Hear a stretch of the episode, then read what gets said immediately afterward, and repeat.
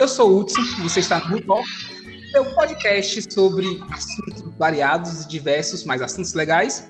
E hoje vamos falar sobre essa versatilidade de usar a voz. Daqui a pouco eu vou apresentar nossa convidada mais que especial, mas para falar conosco, o meu irmão, Anderson Soares. Fala aí, Anderson.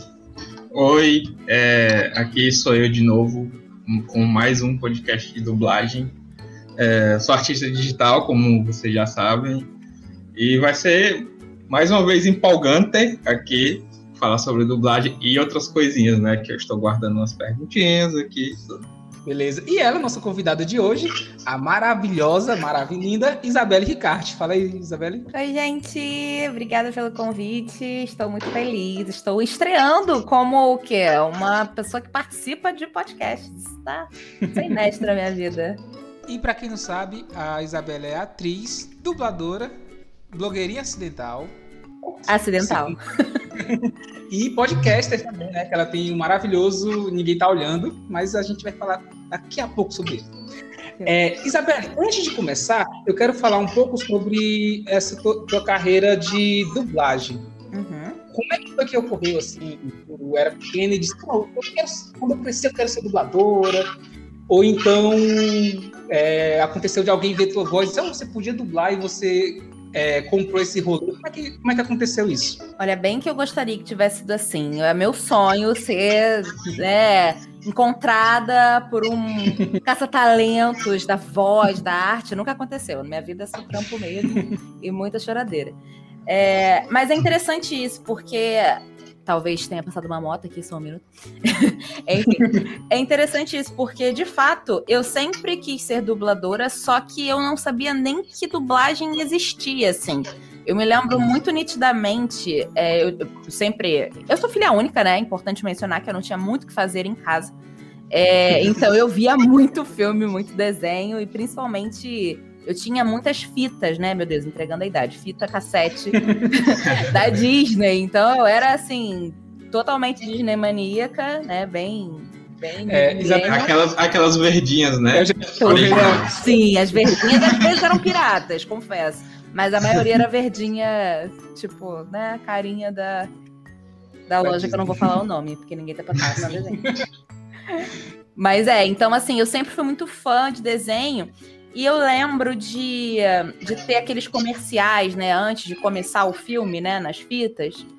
É, e eu lembro de ter um. Eu não sei exatamente se era um, um programa de divulgação do Corcunda de Notre Dame, que é o meu filme preferido, não só da Disney, como o meu filme preferido do mundo. É uma animação, o filme que eu mais gosto na vida. É uma animação. Uhum. E, e nessa, nessa chamadinha, dizendo que ia rolar, que ia rolar Corcunda de Notre Dame, eles mostraram os dubladores que eu acho que era a. Meu Deus, aquela que fez Ghost. É... Nossa. Meu Deus, muito famosa, esqueci o nome. Desculpa, pessoa muito famosa, que eu esqueci seu nome. Vou lembrar no meio do. Vou dar um ataque e vou lembrar o nome dela. É... Mas enfim, era uma atriz lá, eles têm essa, essa coisa dos atores hollywoodianos também serem dubladores, né? A Demi Moore. Demi Moore, nossa, desculpa, Demi Moore, foi mal. Super Demi, né? Agora ela me odeia. Eu nem conhecia ela, agora, além de tudo, ela não conhece e me odeia. Por tabela, ela chama ela de famosa, me lembrei o nome. Ela nem vai saber, a gente vai cortar na edição. Ela vai só ver falou. Por favor, me salve.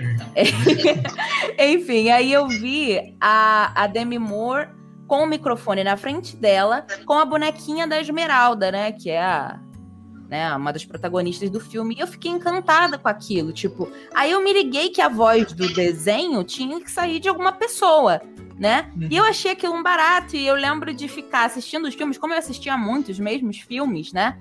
Da, na, da Disney e tudo mais, o meu, o meu, armário, ele tinha um puxador que ele parecia um microfone. Então eu uhum. ficava na frente do puxador do armário, que coisa que sendo idiota. Mas é, dublando o filme todo, assim, dublando, né? Repetindo as falas, ou falando junto, né? Porque eu já sabia tudo que ia rolar. E isso é, um, é, uma memória que eu tenho muito viva na minha mente. Eu falava, caraca, eu, eu, eu, já praticava dublagem antes de ser dubladora, mas eu só fui de fato ser dubladora depois que, que eu me formei atriz. Isso, bom, foi em 2000. Eu me formei atriz em 2013 e comecei a dublar em 2015. Né? Enfim, eu faço uhum. teatro desde os 10 anos de idade, mas enfim, formar mesmo, né? Com registro bonitinho só foi em 2013. E aí que eu fui fazer curso de dublagem, né? Com o maravilhoso Márcio Simões, que é a voz oficial ah. do Will Smith, né? Do Samuel Jackson, a galera de dublagem pira, porque ele é realmente maravilhoso. E aí, esse meu professor viu alguma coisa nessa que vos fala e falou: Ó, vou, vou te dar uma ajuda aí. E aí ele começou a me carregar para os estúdios junto com ele, né? Eu e um, mais umas duas pessoas que ele meio que adotou, assim, tanto que eu chamo ele de papai, porque de fato, eu vou dizer para vocês, assim, não foi. É, é, claro que nada é, se resume à sorte, né? A gente rala pra caramba, também não vou uhum. reduzir. Mas realmente foi uma grande sorte eu ter tido essa pessoa, essa referência na minha vida, porque eu não tinha dinheiro para mais nada, a realidade é essa. Tem uma galera que faz um monte de workshop e faz, Sim. e conhece muitas pessoas. Gente, eu não tinha grana. A única grana que eu tinha era para seis meses de curso e ateus. E com cinco meses ele estava já me ajudando nos corres e tudo. Então foi assim que eu comecei, na, na correria mesmo.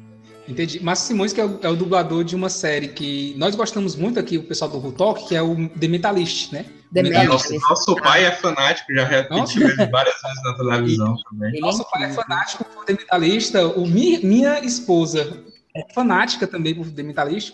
E a gente sempre tem, quando tem algum episódio que a gente fala, a gente fala dele e fala da maravilhosa dublagem. E nós gostamos tanto de The Mentalista, mas nós não gostamos mas é bom dublado. Assim, a gente assistiu legendado, as originais, ah. e ele não tem a, o carisma que a dublagem tem.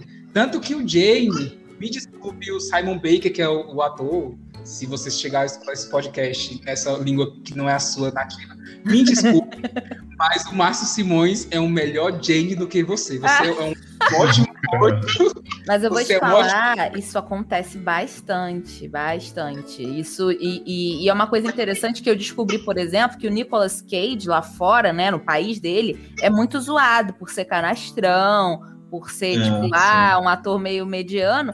E aqui eu nunca entendi o, o, o, conteúdo das piadas, porque quem dubla o Nicolas Cage é o Márcio Simões também, né? Uhum. Então é tipo, ah, mas é ótimo, qual o problema? Eu acho ele ótimo. E depois eu fui me ligar, que eu quase não assisti filme com o Nicolas Cage legendado. Então, realmente, para mim, não faz a menor diferença. Pois é, e é muito que o carisma que o Márcio Simões traz, é, teve até um. Assim, que o dublador traz, né? É, teve até um episódio e a gente falou sobre os filmes da Sandler, que muita gente diz, ah, o filme da Sandler é ruim. Sim. Só que você dublado com Alexandre Moreno fazendo a dançando. Nossa, cara, é muito Eu adoro, exatamente, exatamente, concordo. Total. Então, eu costumo dizer, se você não gostou de um filme da Dan Sandler, é que você viu legendado. Assista dublado, que você vai ver que é um ótimo filme. E o Real. E você que está nos escutando, você não gostou, ah, uma série assim, então, assista dublado, que você vai ver o carisma que, que o Márcio Simões traz para o Jane, que a Priscila Amorim traz para a Teresa Lisbon, que e nossa querida e saudosa Yara Rissa traz para Van Pelt. É, é, é, muito bom. Ah, é... É, Isabela, outra coisa que eu quero saber de você é sobre essa parada de trabalhar com voz, né? Que você virou dubladora e tudo mais. Mas você trabalha também com voz, você tem podcast e tal. Assim, quando você fez a dublagem, você disse, ó, oh, agora eu quero trabalhar com minha voz. Você disse que é professor e tal. É porque você curte trabalhar com voz. Assim, a minha pergunta, deixa eu resumir. Você prefere trabalhar com voz ou a sua carreira de atriz mesmo, assim, atriz de palco mesmo? O que é que você prefere? Olha, eu vou te falar que é realmente um. Não é uma questão de preferência, né? Eu acho que uhum. os dois têm os seus, é, é, os seus altos e baixos, né? Enfim, seus prós e contras mesmo. Trabalhar com a voz, na real, foi quase que acidental, né? Na, na minha vida, num lugar de que eu fui. Acho que a gente é empurrado a fazer aquilo que a gente mais tem facilidade de fazer. Porque uma coisa que eu sempre tive em relação à minha voz foi segurança. Isso é uma uhum. coisa que leva a gente para uma. É, eu, eu vou chamar de zona de conforto, mas entendam isso de uma forma positiva, num lugar que realmente é confortável, é você se sente seguro fazendo aquilo, você se sente bem no seu lugar, sabe? Porque a gente tem aquela síndrome do impostor o tempo todo, né? Eu, quando entro numa sala de aula, né, já tem um tempo que eu não entro, mas assim, eu falo, nossa, meu Deus, tem 50 pessoas aqui, por que, é que elas estão ouvindo o que eu estou falando? Sabe, não importa quanto você estudou para aquilo, é a mesma coisa quando eu subo num palco, assim. é, é, é num lugar que é muita exposição, né? Porque é a sua voz, é o seu corpo, é, né? Sua aparência tá ali falando antes de você, então você tem que conquistar as pessoas por todo um, um, trabalho, todo um conjunto da obra. A voz você só tem um lugar, e se você trabalha bem com aquilo, se você se sente seguro, se você se sente inseguro, eu acho que é péssimo da mesma maneira. Mas eu sempre uhum. tive essa coisinha em mim de que eu, eu, eu sei o que eu tô fazendo né? Quando eu tô falando, por exemplo, quando eu tô. É, é, difícil, é uma coisa que é, que é mais forte do que eu, assim. Eu não sabia o que era dublagem, né? Mas pequena eu já sabia que eu seria uma boa dubladora. Isso é uma coisa interessante para mim, porque eu nunca fui é, aquela pessoa. Né? Nunca fui de ter falsa modéstia e dizer, nossa, eu sou uma bosta, não sei o que, que viram em mim. Cara, na boa, eu não me acho uma bosta, real. É, é, não me acha a melhor do mundo, mas é isso, tenho muito a caminhar. Mas eu realmente sabia que eu tinha uma facilidade para isso, que uhum. era fora de mim. Então, para dizer em, ter, em, termos de preferência, eu vou dizer que eu prefiro trabalhar com a minha voz num lugar de, de segurança, mas o meu uhum. trabalho de atriz, de palco, audiovisual, eu, poxa, infelizmente não consegui tocar tanto em frente por conta da pandemia, mas eu estava muito envolvida com o audiovisual também quando a pandemia começou, enfim, tudo parou. Tô uhum. retomando agora também, tô começando a botar minha cara. Mas eu acho que a questão do trabalho audiovisual, o trabalho. Teatro é uma delícia, né? Não tenho nem o que dizer. Assim. Eu amo teatro. Eu acho que você ser ator, não tem como você não amar, cara. É, são, são muitas nuances. Você tá ali com uma plateia, pô, direto ali com você, trocando com você. Então, assim, a gente já passa muita coisa incrível, maravilhosa, e muito perrengue também. É bom contar perrengue. História é boa, é. Não, dá, não dá conversa depois no bar, né? História ruim. É verdade. então, tem muita coisa boa desse lado também, assim. Eu, então, eu vou dizer que eu, que eu tenho aí uma, não uma preferência mas eu acho que em alguns momentos da minha vida eu fico mais tranquila se eu trabalhar com a minha voz. Eu, eu seria feliz trabalhando só com a minha voz, mas eu acho que para ser muito feliz eu preciso realmente equilibrar essa balança aí, entendeu? Entendi. É engraçado tu falar de, de, quando era criança que gostava de dublagem, né? Eu e o Anderson também somos assim, né? É. é a, a, gente assistia muita coisa da Disney. Inclusive, quando a Lia veio participar com a gente, a gente ficou recitando uma parte do, do filme do Rei Leão. Todo é, dois, dois doentes por Rei Leão. eu amo Rei Leão muito. Pois é, e, e, eu comecei a recitar a parte do Scar, a Lia começou a recitar outra parte, a gente ficou recitando porque a gente gosta muito. Eu gosto, eu também.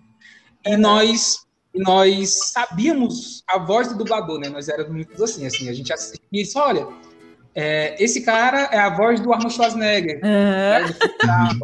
Esse é porque aí... eles, eles, não acreditavam os dubladores. É verdade. Né, na época. É verdade. A gente não sabia os nomes, mas a gente sabia que a voz dele era daquele outro, né? Não, é maravilhoso é. isso, porque você não conhece a identidade daquela pessoa, mas é como se você fosse amigo íntimo, né? Você sabe tudo que ela fez, sabe toda a filmografia, é. não sabe o nome, mas sabe tudo que a pessoa fez. É incrível. É, acontecia isso muito com o Guilherme Briggs, que toda vez que ele aparecia, a gente dizia, ó, oh, Superman! Ó, oh, Superman! Ó, o Fricazoide!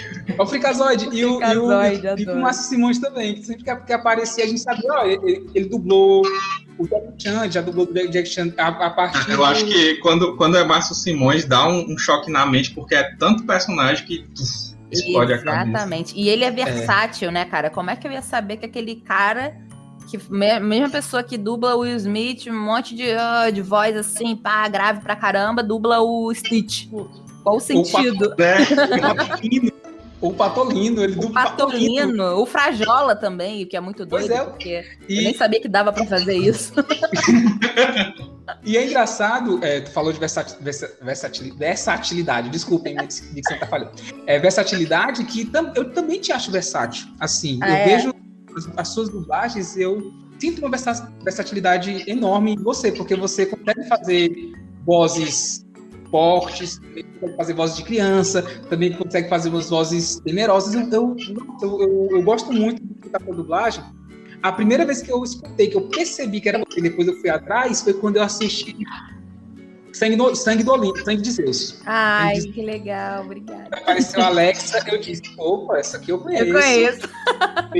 eu conheço, aí com a voz. Eu disse, nossa, essa, essa dubladora é muito boa, muito boa mesmo. Eu não tinha escutar. Eu fui escutar eu, eu vi você e choque o meu de estar na, na, no Spotify procurando é, podcasts e escutar e, e, conseguir achar um podcast sobre creepypastas ah, com essa. Ah, que lindo, obrigada. Realiza, realiza que voz maravilhosa. Mas antes da gente chegar na, no podcast, eu quero saber outra coisa. É, Isabelle, qual foi a maior dificuldade que tu chegou assim? Tu falou que o, o Márcio Simões é, te ajudou, tal, hoje. Uhum. Te ajudou. Mas qual foi a maior dificuldade que tu vê na profissão hoje, assim, na profissão dublador? Assim, se eu quiser ser dublador, eu começo a fazer o curso, depois eu saio do mercado, qual você acha que vai ser a minha maior dificuldade, por exemplo? Qual foi a tua maior dificuldade? É, então, é interessante você perguntar isso, porque porque a minha maior dificuldade provavelmente não vai ser a maior dificuldade de um dublador iniciante hoje, né? Eu acho que esse jogo ele mudou um pouco sobre vários aspectos. O mercado ele deu uma mudada já depois que eu comecei. E com a pandemia, a coisa mudou radicalmente. Assim, não radicalmente num lugar de. Não que, as, não que as pessoas intencionassem isso, mas eu acho que as demandas elas mudaram, né? Hoje, por exemplo, uhum. você tem muita demanda por dublagem remota, né? A gente, cada um Sim. na sua casa dublando. Então você já tem uma necessidade de ter equipamentos se você quiser ter mais chances de achar trabalho. Não que isso seja um impedimento, ainda tem muito trabalho presencial. Eu prefiro trabalho presencial, sou a pessoa que defende, não tem jeito. É, mas uhum. numa situação de calamidade pública, como a que a gente viveu, a gente não esperava viver, realmente foi uhum. fundamental é, a galera que tinha equipamento. Eu até tinha, mas eu tinha por causa do podcast. Eu nunca imaginei dublar de casa. Então foi, foi meio bizarro. E eu nem comecei dublando de casa, não, porque quem não era assim digamos, famosinho, veterano, meio que teve que se virar com o que, com que dava. Mas a minha dificuldade da época, eu acho que é a dificuldade de qualquer artista, no geral, que é justamente você ser ouvido, né? Você encontrar uma forma de que alguém que possa te encaminhar, né? Que possa, de fato, te dar um papel. Porque, por exemplo, o Márcio, ele é um excelente dublador, ele é muito influente, mas o Márcio não dirige há muitos anos. Ele não gosta de dirigir, ele não curte, ele não tem tempo de dirigir dublagem. Então, assim, uhum. o Márcio nunca teve oportunidade de me dar diretamente um papel num, num, em qualquer obra. Então, assim, eu tive que contar com a influência dele no, no lugar para falar, pô, escuta minha aluna aí, cara, escuta minha aluna aí. Porque tudo na dublagem, é, é, as pessoas acham que não, mas é um ambiente muito fechado e, sobretudo, muito familiar. É, se você uhum. reparar, né, um é filho de um, outro é filho do outro, assim, é muito doido, porque e é uma coisa muito natural também, porque, poxa, se você está precisando de uma criança que esteja disponível, é muito mais fácil você botar o teu filho do que botar uma criança, tipo, que você não conhece os pais direito, os pais, uhum. pô, vão trabalhar, não vão ter como levar a criança. Então, se o dublador já tá ali, o filho também, pô, é nós, entendeu? Então, isso acontece com facilidade. E aí, você de fora, que é um que é filho de ninguém, fala, então, oi, quero dublar, é, é um pouco complicado justamente porque em alguns estúdios, não em todos, mas a gente sabe que tem alguns que são bem fechados. Os estúdios eles eram mais abertos antes.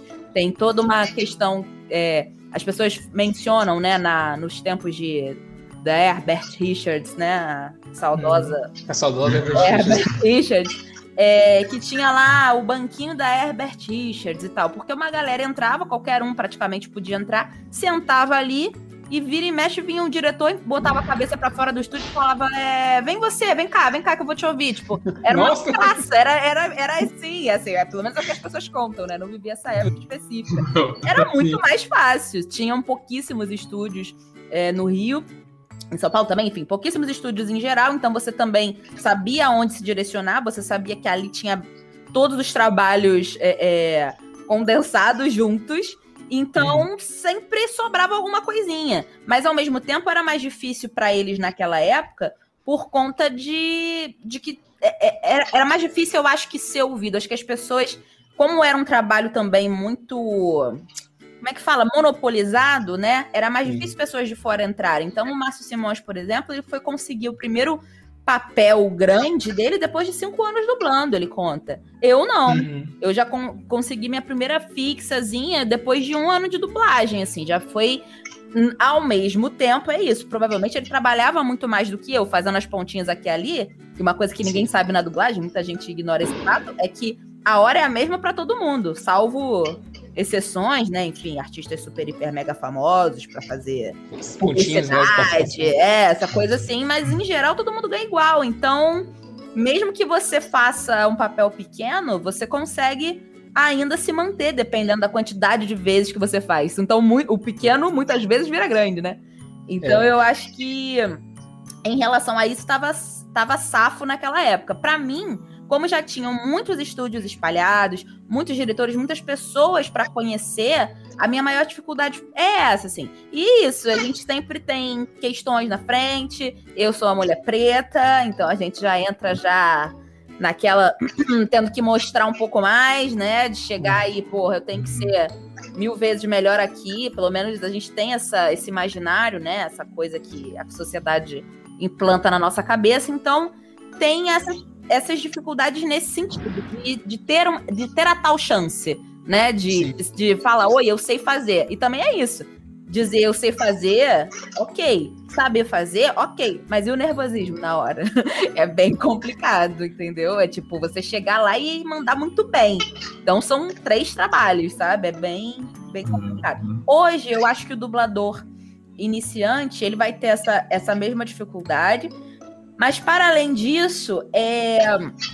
eu acho até que tá melhorando, né, nesse lugar, porque eu acho também que os clientes, né, enfim, quem encomenda as dublagens, eles têm agora suas demandas específicas. O que tá, uma coisa que tá rolando que é muito bacana são canais é, especificamente negros, né, falando sobre o recorte racial. É, por dubladores pretos, o que era uma coisa que não se via antes, era uma coisa que ninguém se importava, mas que ao mesmo Sim. tempo é, deixava muito, muito nítido um problema que, que era gigante, né? Quase não temos né, dubladores Sim. pretos no mercado, enfim. Então você tem ali alguns direcionamentos em que você pode aproveitar um- uma brechinha e entrar, mas ainda assim eu acho um mercado muito é, afunilado, é um mercado muito, muito fechado.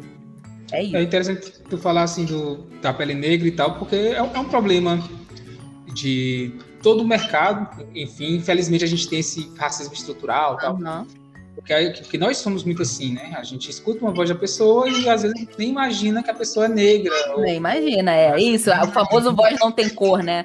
Eu mesma Isso, já reproduzi isso algumas vezes e eu- e depois eu vi o quanto era problemático também, porque Isso. sobre certos aspectos tem sim, né? Muitas vezes é Tem. cor branca. E, e, e, e tem cor assim pela representatividade, como você está falando. Assim, Isso, se, se a pessoa. Se a gente vê mais gente negra dando vozes, Uhum. é, a gente acaba, a gente acaba, acaba a voz realmente perdendo a cor, porque infelizmente é isso. Quando a gente escuta uma voz tipo, voz, eu começo a imaginar. Eu não te conheço, nunca te vi, mas a voz. Dependendo do timbre que tu use, deixa, eu- deixa eu dar um exemplo. Uhum. É, naquele, naquele, aquela parte que tu narra do mau pressentimento, Aham. boa, é, o timbre que você usa, você imagina, pelo menos foi o que aconteceu comigo, uma mulher branca. Ah, mas isso acontece comigo direto. É impressionante. branca. Mas é impressionante assim, porque eu, eu que não sou branco, também, eu não sou branco, eu imaginei uma mulher branca. É. Depois que eu vi teus outros trabalhos, eu, eu conheci mais a fundo, eu, eu fiquei pensando, nossa, assim, se a voz não, não tem cor real, por que não, por que eu não imaginei uma negra? Assim, eu- verdade. Eu, poderia quebrar um pouco isso também, né? Eu poderia quebrar um pouco isso, eu poderia dizer, não, é, é uma mulher negra que está acontecendo, mas é, você canta no- nessa cripasta, muito, muito bem, inclusive, nossa, Ah, pô. a voz do Bob Marley, a, a- a música do Bob Marley. É, eu achei um canal, um canal dela com cover, quando eu É. pesquisei. Menino, garoto, vocês foram longe. Ai, que vergonha. Essa eu não sabia, não. Tu tem um canal.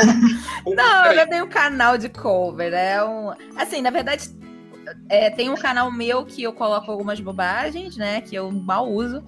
E tem um, um canal de, de paródia. Tem umas, umas doidices aí. Eu estou indo atrás das bobagens. Não, porque eu vai adoro não. Eu te mando bobagens. o link, eu te, eu te mando o link, eu guardei aqui. Pronto. Meu Deus do céu. Eu quero é as bobagens porque eu amo bobagens. Que Eu quero assim. máfia, meu Deus. Não, mas isso aí do timbre, realmente, essa do espantalho até hoje tá na minha cabeça quando eu deito, entendeu? Aham. Quando eu espantalho.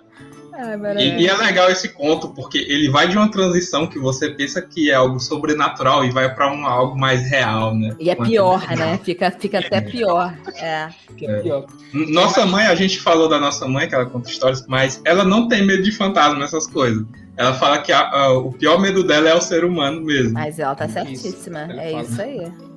Aí você vai entendendo isso quando vai crescendo, que é exatamente isso. É mais ou menos, né? Eu, eu achei que quando eu ficasse adulta eu ia pensar mais assim, mas se bem que agora eu dou, ainda dou uns tremelique de vez em quando. Mas, mas nossa mãe é o seguinte, ela é corajosa tudo. Ela escuta um, um, barulho, eu lembro que eu tava em, em casa, que eu, eu, eu não moro o Anderson ainda mora, mas eu, eu moro longe. Uhum. Mas eu tava em casa uma vez, aí a gente escutou um barulho, Aí a gente pensou que era alguém. Minha mãe pegou um cabo de vassoura e saiu. Aí eu disse, não, e saiu, assim, saiu do jeito que ela tava. Eu disse, mamãe, não faça isso. Como assim vai ela... matar? vai matar o bandido ou o assassino com uma vassoura? Uma vassoura, eu disse, não porra, calma, mãe, eu vou tal. E meu, é. nossa. Aquela, aquela história que ela contou que ela tava de madrugada lavando roupa no tanque aqui, né, no quintal. Aqui na época era tudo aberto, hoje é mais murado. Tem mais casa, era só mato, terra e umas casinhas. Uhum. Aí ela disse que sentiu um, um, vulto passando pelo pescoço dela. E meio que ignorou, tá ligado? Ignorou. Eu ignoraria com uma mala já feita. uma passagem Mas... comprada pro, pra Conchinchina. Mas ela ignora e conta pros filhos, os filhos pequenos. Ó, eu senti um vulto ali no quintal. Assim, é. é maravilhoso. É, Isa, é, você falou aí da hora. Eu lembro que o Garcia Júnior, eu vi, já vi uma entrevista do Garcia Júnior, falou, falou esse negócio que ganha a hora igual, e ele disse que adora fazer pequenos pontos, pequenas. Assim, algumas pontinhas, tipo, aqui está sua encomenda. Ou... tipo Capanga 1 de filme de faroeste, Capanga 2 porque isso eu vou ganhar igual. Então, assim, é melhor do que eu me preparar para um, um, um, eu acho que ele falou isso no Jovem Nerd. Ele, falou, ele participou do Nerdcast uma vez. Ele, eu acho que ele falou isso lá. Ele falou: ah, eu vou me preparar para um, uma coisa, é legal fazer protagonista e tal. Mas, assim, em termos de ganhar, eu adoro fazer. Ó, oh, encomenda, a encomenda chegou, senhor. Assim. É maravilhoso, é maravilhoso. É engraçado que quando a gente está começando, a coisa ela, ela, muda, né? Quando a gente está começando, a gente está na fome, né? Tipo, ah, meu Deus, eu uhum. quero tudo, eu quero protagonista, eu quero 200 mil loops. Aí, nossa, mas, pô, tem seu valor quando você entra a primeira vez numa sala e, e fala o seguinte: Oi, tudo bem?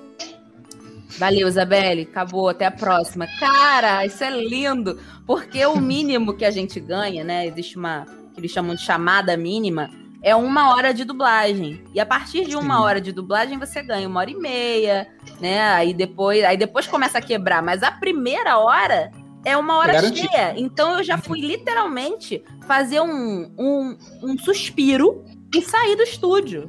Isso foi Nossa. incrível, incrível.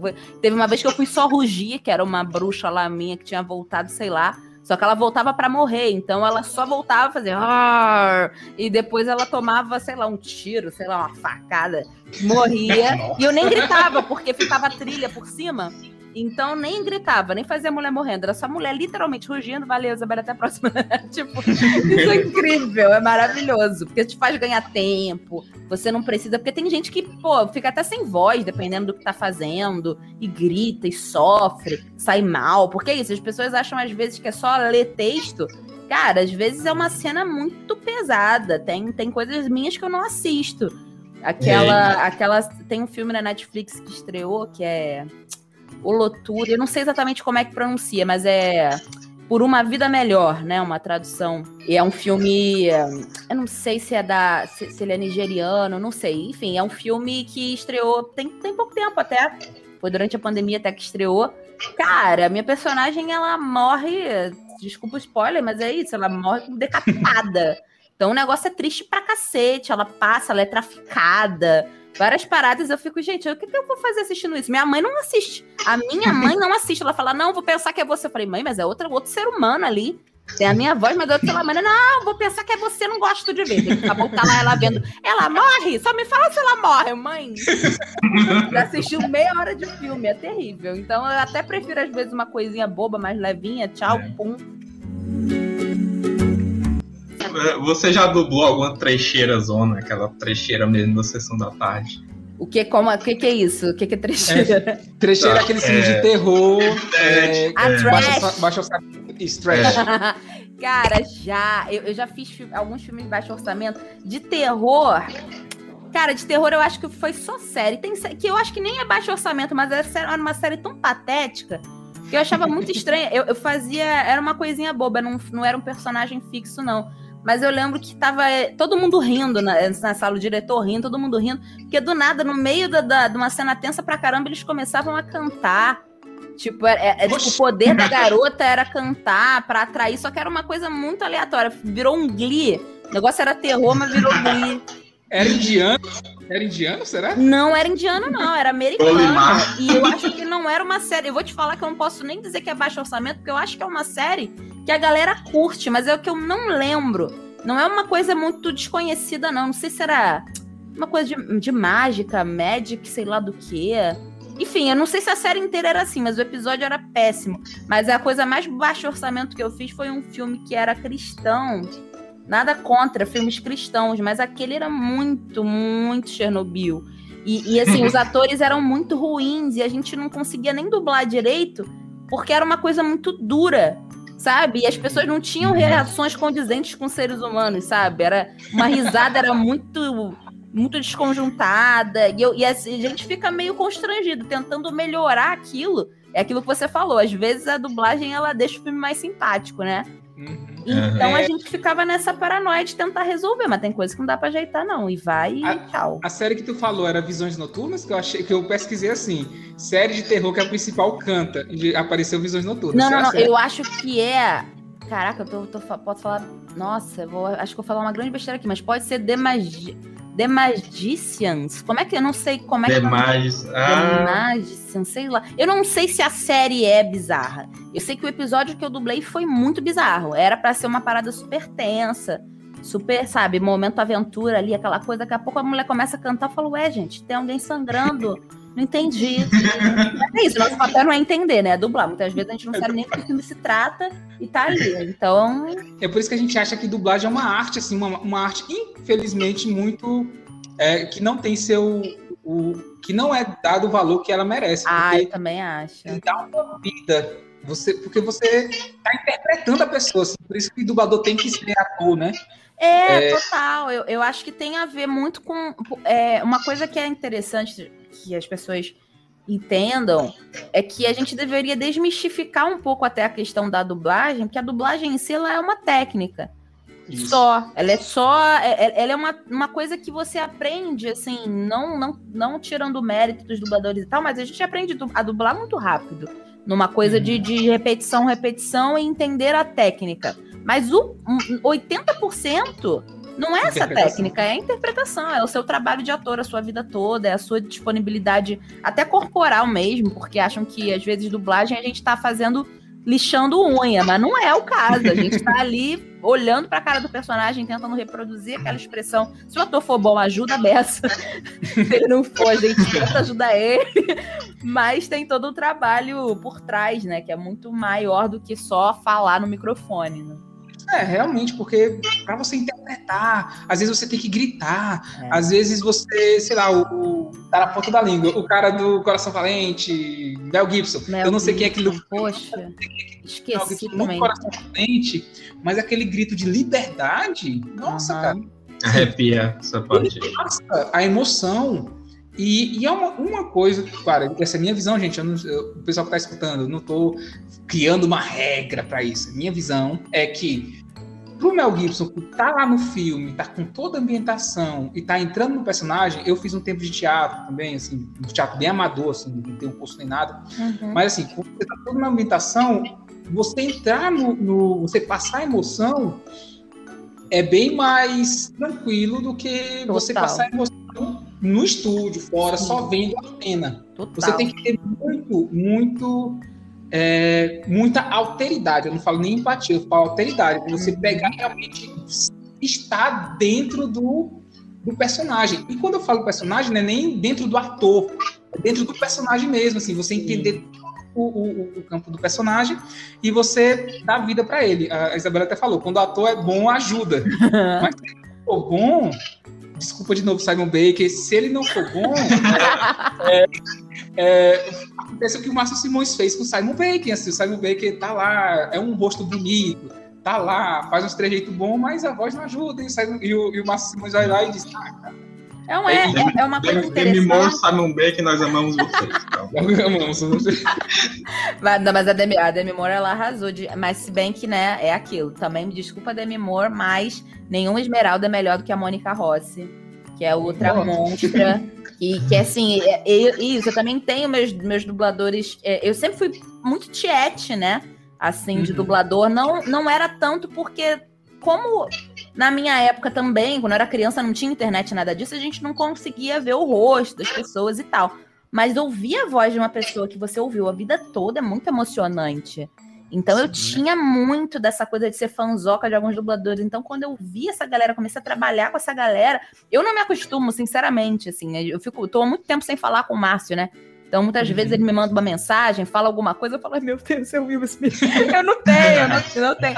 E, mas uma coisa importante disso que a gente conversou, é, que você ressaltou também a questão da, da alteridade, é, é você colocar realmente no lugar do personagem e é como o personagem seria. É, é muito estranho muitas vezes dizer isso, porque parece até meio.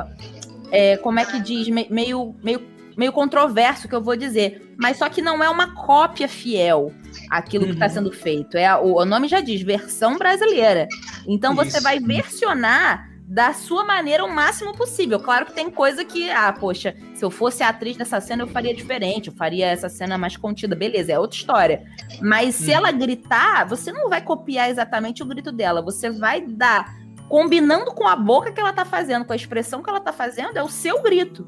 É a sua versão, Sim. são as suas palavras saindo ali em português. Não é uma tradução muitas vezes exata, muitas vezes o que é dito não tem tradução, muitas vezes uhum. a piada não vai funcionar, então a gente vai ali adaptar tudo aquilo para nossa vivência. Então, realmente é um trabalho é, para além da, da, da, reprodução, né? Muita gente acha, ah, eu sei imitar, e uma coisa que mais me dá nervoso é a galera falando, ah, não, nossa, eu tinha muito que ser dublador, eu sei imitar o Pato Donald. Todo mundo sabe imitar o Pato Donald, é impressionante. ah, eu sei imitar tal pessoa. Tipo assim, tá, você vai fazer tipo um cover, mas isso não é ser, ser é, dublador, não é nem ser ator, ser imitador não é nem ser ator, na real. É você realmente ter essa facilidade de reproduzir o que você ouviu. O que tem seu mérito, eu acho muito divertido. Tem seu mérito. É, eu vi um vídeo uma vez de um cara imitando o Vegeta, o Goku, tudo mesmo no mesmo vídeo. Nossa, tem muito disso. A galera. Tem uma galera que tem uma facilidade, né? E o que eu já vi também, o que é muito surreal, gente vendendo curso. Isso já deu uma vez, mas já deu um BO muito grande na internet, porque um cara uma vez estava vendendo curso, alegando que ele era o dublador do Julian da do de Madagascar, que é o Guilherme Briggs que faz, Isso. né? Só que era um cara completamente aleatório falando que ele era a voz do, do, do negócio só porque ele sabia imitar. Isso deu uma merda Nossa. na internet. É, foi, olha, foi ótimo. Guilherme Briggs é. já, adora, já adora uma treta de internet, foi o primeiro a, a comprar. Foi muito estranho. Porque é isso, tem muita gente que acha que imitar dá no mesmo, mas assim, você imitar, beleza, tem o seu mérito, mas cara, você criar uma parada nova, você dá, enfim, emprestar a sua arte para aquilo, nem se compara, né? São coisas completamente diferentes. Isso é verdade. Aqui, Isabela, a gente é do Piauí, né? Eu nem uhum. falei de Piauí. E nós temos um, um comediante que é o, é o João Cláudio Moreno, que é daqui. Ele já trabalhou no Rio, no Rio na, na, Globo, muito, muito, muito atrás, junto com o, o Chico Anísio, mas ele é daqui. Ah, e ele fala o, talento dele é imitar, e realmente ele é muito bom em imitações. Sim. Mas, assim, todo show dele, ele é um comediante, ele trabalha com imitações. E realmente, quando você imita e, e trabalha dentro de uma coisa, mas dublagem, como você está falando, como eu, eu, eu, ressaltei, assim, é dá, dá assim, você, você interpretar mesmo, tem que ter interpretação. Aí você falou sobre às vezes não tem tradução e tudo mais, mas às vezes o que a pessoa bota é, é, mais legal. Eu vou dar três exemplos. O primeiro exemplo é Yu Yu Hakusho, não sei se você ah, de... Eu não assistia, mas acompanho os memes. Pronto, Yu Yu Hakusho que eu assistia é, quando a Lia veio aqui, a gente falou. Quando a Lia Mela, o Rutok te ama, a gente gosta mais de você. é, tem o Marcos Ribeiro, que ele é o quem dubla o Yusuke. Uhum. Aí eu assisti, eu assisti quando era criança, assisti todo o original muito bom, e, e quando eu, eu cresci, passei naquela época de adolescente chato, eu fui assistir em japonês. E não é bom, assim. Cara, é, tem uma parte que tem um cara grande que o japonês diz: Você pensa que pode me deter? Eu, eu falo com você, alguma coisa assim. No, na dublagem tem assim: Tu é grande, mas não é dois, eu sou pequeno, mas não sou metade. Nossa, cara. Cara, que delícia. Isso é um suco de Brasil. Nossa, tem outra parte que o Guilherme Briggs, ele fez num filme antigo, eu não lembro, ele repetiu no Jumanji 2, que ele uhum. dublou. E o cara fala assim: Isso foi muito fácil. Aí o Guilherme Briggs, ao invés de falar isso foi muito fácil, ele faz chupeta no mel. Nossa, cara. eu ri, eu ri, eu ri descontrolado. Não, isso, isso é muito bom. Isso, isso, é, é, isso é muito bom. Eu adoro. E, e já que tu falou que tem dubladores é, favoritos, tu tem algum ídolo assim na dublagem que, que tu diga, oh, esse, esse aqui é meu ídolo da dublagem? Cara, puxando sardinha real, e, é, e é uma sardinha meio. Não é, não é nem uma sardinha acidental, porque assim, eu só fiz curso com o cara porque eu era muito fã do cara, que é o Márcio. Assim, ele realmente é o meu ídolo supremo da dublagem. Eu tenho é, outros, né? Como eu, que eu já mencionei, a Mônica Rossi. É, eu gosto muito do trabalho da Aline Guess também, que é uma querida. Gosto muito do trabalho, né? Lembrando de homens, assim, o, o trabalho do Mário Jorge, eu acho uma delícia. Até, até quando você conhece a pessoa a pessoa pessoalmente, né? Você sabe como é que ela fala normalmente, qual é o estilo dela na vida e ver o trabalho e ver que é completamente diferente, aquilo me dá um nossa, caraca, que, que, que, que puta artista, né? Então é, são pessoas que, que para mim realmente são, são referências, assim. Mas tem muitos outros, é, é ruim a gente não lembrar, mas, cara, tem uma galera que eu, que eu sou muito apaixonada. Ah, pô, Silvia Goiabeira, pô, pelo amor de Deus. Eu, eu sou apaixonada na voz dessa mulher num grau, sabe? E é uma coisa de tipo, sei, sei a, as falas do Aladdin, mas sei principalmente a inflexão que ela dá, sabe? Uma coisa bem. Eu, eu, gente, eu adoro. Aladdin é o meu preferido da Disney, falando isso, só comentando. eu não. E ela nem gosta tanto. É muito interessante que ela não é a princesa preferida da Silvia, né? Eu conversei com ela. Aí, uhum. e, e, ela falou, ela falou assim: nossa, minha, a minha princesa é a Branca de Neve. Eu, Ai, que graça, Branca de Neve. Ela, ah, mas a sua princesa da sua época é isso, porque ela já era adulta. Pra ela era um troço chato que ela tava fazendo, aquela princesa brigona, chata. Ela amava a clássica e eu, ai, que droga.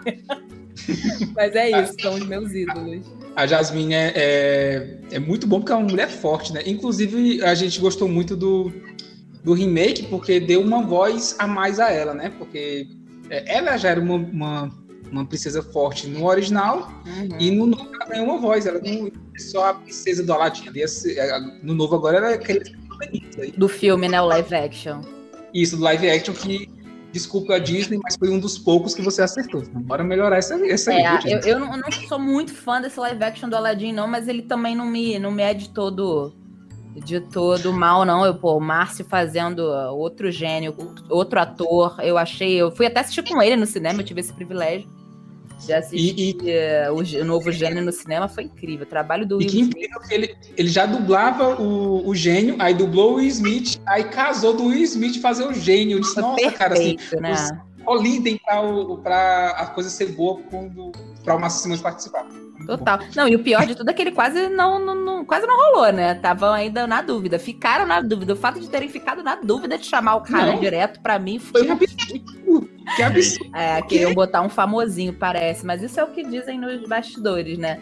Mas assim, mas, mas a galera do fandom não, não ia deixar, assim. A galera tava muito tipo, cara, claro que o Márcio vai dublar.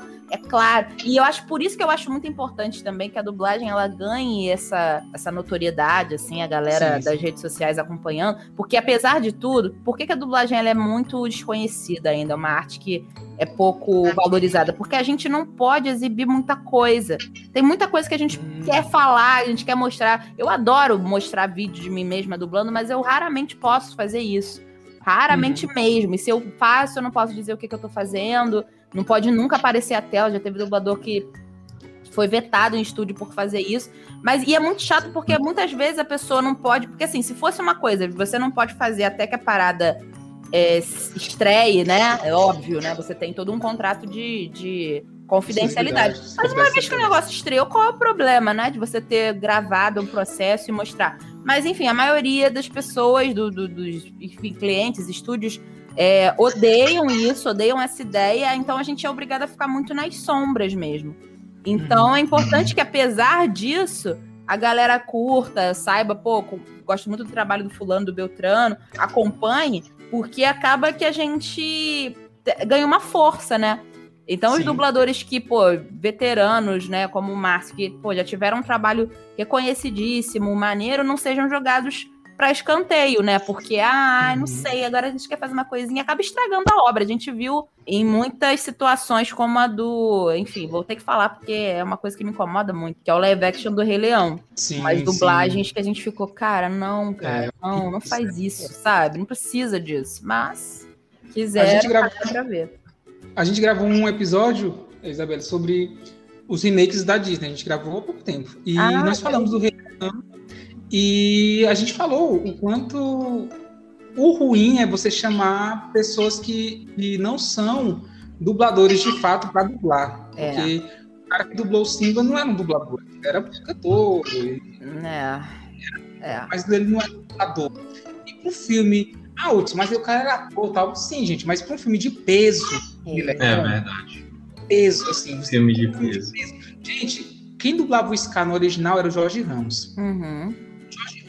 É, e, e, e, a Lia já falou isso no episódio que ela participou. Jorge Ramos ganhou um certificado dizendo que a dublagem dele é muito boa, era melhor do que a voz original. Uhum. Ele dublou, o Jorge Ramos, ele dublou Jafar e dublou o, aquele carinha do, da Anastácia, o Rasputin. Rasputin.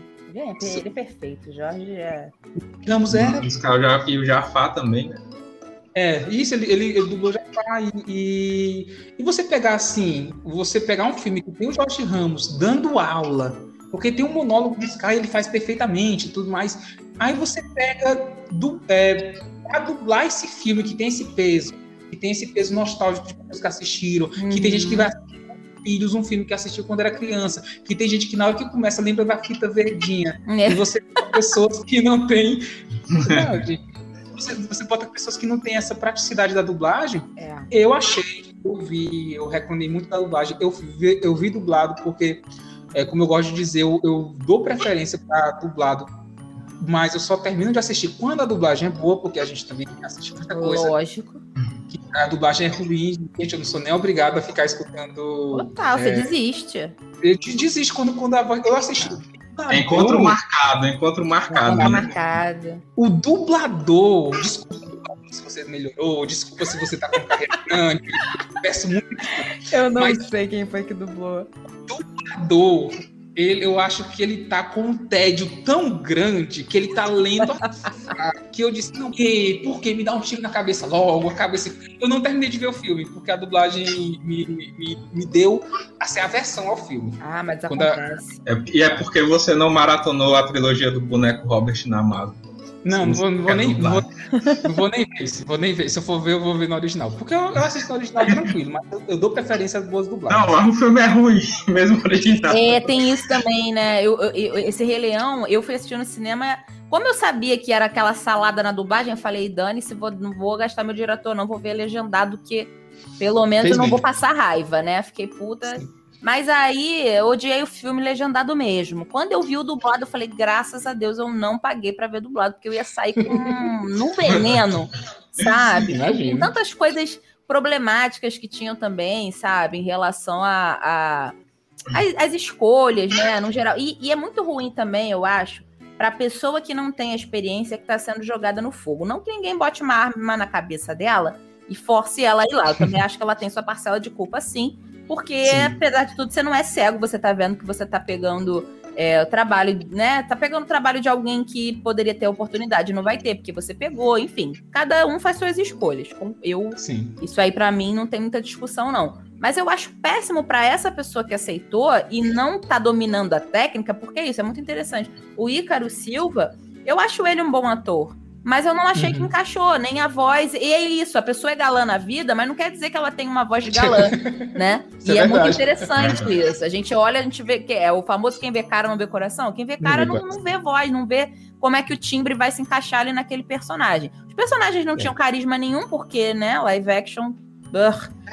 É. Então, assim, É você exatamente precisava isso. de um dublador assim, que desse muita vida para aquilo, cara. Muita mesmo, porque não tinha muito o que fazer ali com a imagem. Então a gente precisava da voz como nunca. Então, Isso. sabe, tem umas coisas que são muito duras. Não é só você ter uma voz bonita. A voz da Isa é muito bonita. Mas não, não é, a interpretação não tá ali, sabe, comungando com, com, com o que a coisa pede, né? Então é nesse sentido também, as pessoas têm que prestar atenção. É, dizem o seguinte, né? Que para você ser um bom dublador, você precisa ser um bom ator. Mas não necessariamente um bom ator será um bom dublador.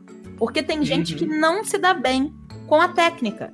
Tem gente que não se Uhum. adapta, tem gente que não é bom de leitura dinâmica, porque é isso, é você ler e olhar pra tela. Ler e olhar pra tela. É muito difícil fazer isso. É um, é Uhum. uma, um exercício de atenção. Você vai ler ao mesmo tempo que você vai olhar pra tela, ver uma cena e ouvir um áudio que não é a sua língua. Tudo ao Uhum. mesmo tempo. E ainda tem que fazer um bom trabalho. Isso não é fácil, de fato. É uma técnica que eu acho que não se aprende, é, não, não se demora tanto tempo para aprender, mas uma coisa é certa. Você tem gente que não aprende. Fato. Sim. E não adianta, Sim. não é tempo. Tem gente que realmente não, não olha para aquilo e fala, cara, não, não tem essa segurança, né? Que eu falo, que chega. é- Tem, tem gente que não funciona desse jeito. E tudo bem, Uhum. respeitamos, né? Só que aí a pessoa tem que saber onde o calo dela aperta. É, isso é verdade. Tem gente que não, não vai dar. E tu falou que o cara é, é bom ator, pelo menos nesse filme, ainda chamaram atores pra fazer. É, eu lembro que quando eu fui assistir o Filho do Máscara, muito antigamente, o Supla tava lá dublando o Loki. E, Nossa senhora! e ele só soltou um papito, assim, não, papito, vem aqui. Ele disse, não, cara, por que que tu fazendo isso comigo, assim? Nossa Papito é senhora, papito é foda. É complicado. Não, e é uma coisa interessante, nem, e tem muitos globais que dublam bem, né?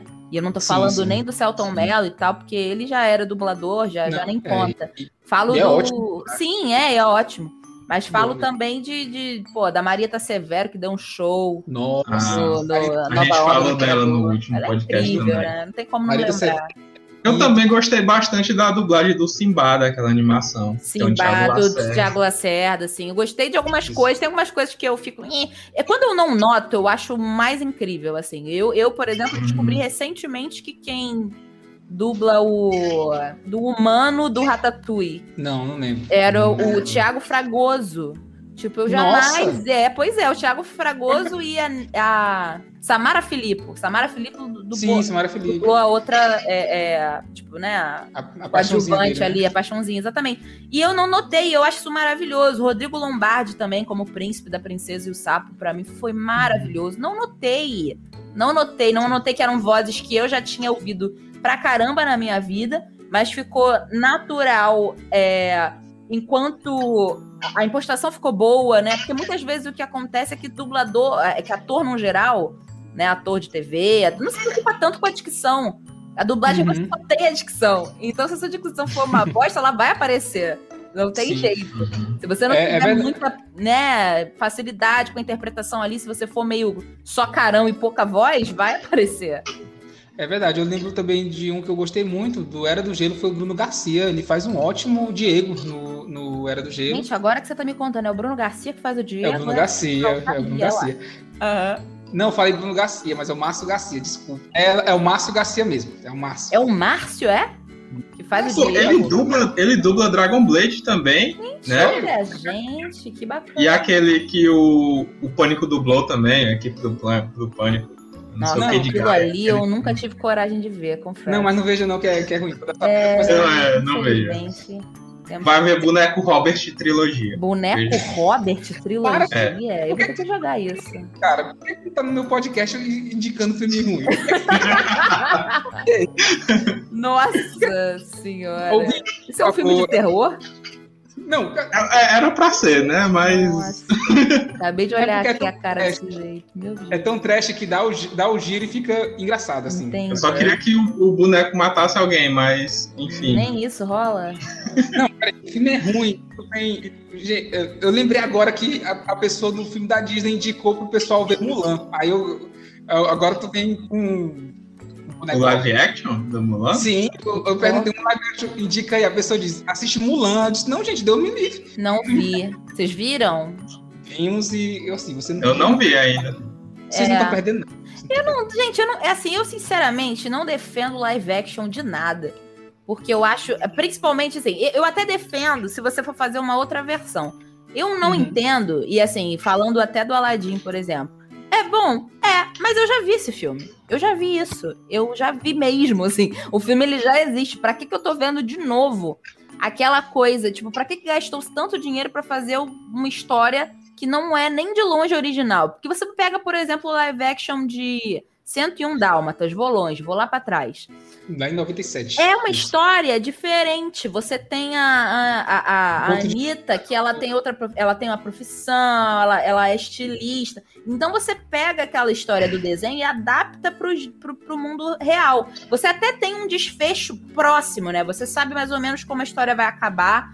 É, você não precisa ter uma versão que destoe. Só que você- eu, eu gosto de ver coisas muito diferentes. Eu não gosto de ver reproduções exatas, porque não nada vai Uhum. ser melhor e nada vai ganhar, principalmente da animação. Gente, a animação você faz tudo, você faz mágica, Faz você faz todo mundo, sabe, virar do avesso Os e cachorros voltar. falam na, na animação. Cachorros Os cachorros- falam e tem expressão facial, sabe? E, e a Disney aproveitou bastante Aladdin, porque no filme você não vê, mas Agrabah tem muito, muita magia é, ao redor ali.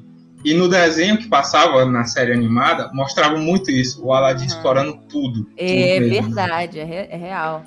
Não, é muita. é- é- eu acho, eu acho uma perda de tempo, assim. Acho bonitinho, acho legal. Só que ainda mais um, um- um- live action de uma coisa tão antiga, sabe? Que, que já existe, que já tá consagrada. Assim, você pode até melhorar, sei lá, dar uma polida, né, na, na coloração do desenho, se quiser. Mas eu não vejo razão pra você fazer um live action e a história ser idêntica, sabe? O Rei Leão, por exemplo, me irritou. Porque, assim, o Aladdin ainda gostei mais porque ainda tinha uma musiquinha, né? Como você falou. Deram mais Uhum. uma projeção maior pra, pra Jasmine e tal. Apesar de eu não achar que foi.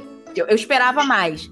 Mas Sim, o sim. Rei Leão, eu falo, meu Deus, pra que que eu, eu. eu eu sei até a fala que o personagem vai dar e dava. Mudaram nem Uhum. o texto.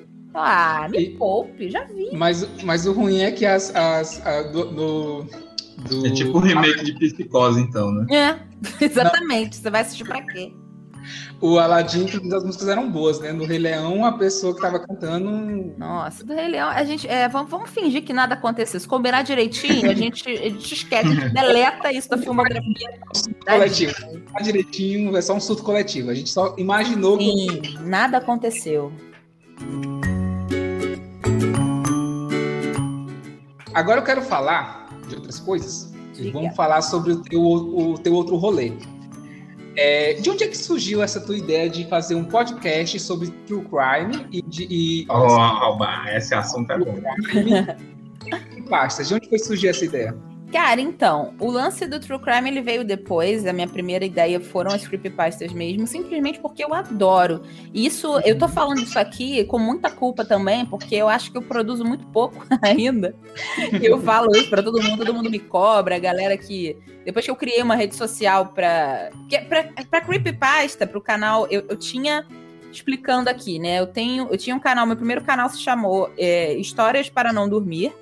E Uhum. depois eu integrei esse canal e fiz dele um quadro do Ninguém Tá Olhando, que é o meu atual podcast. Que aí a gente abarca Sim. tudo. Tem história de terror, tem, tem história de crimes reais e tal.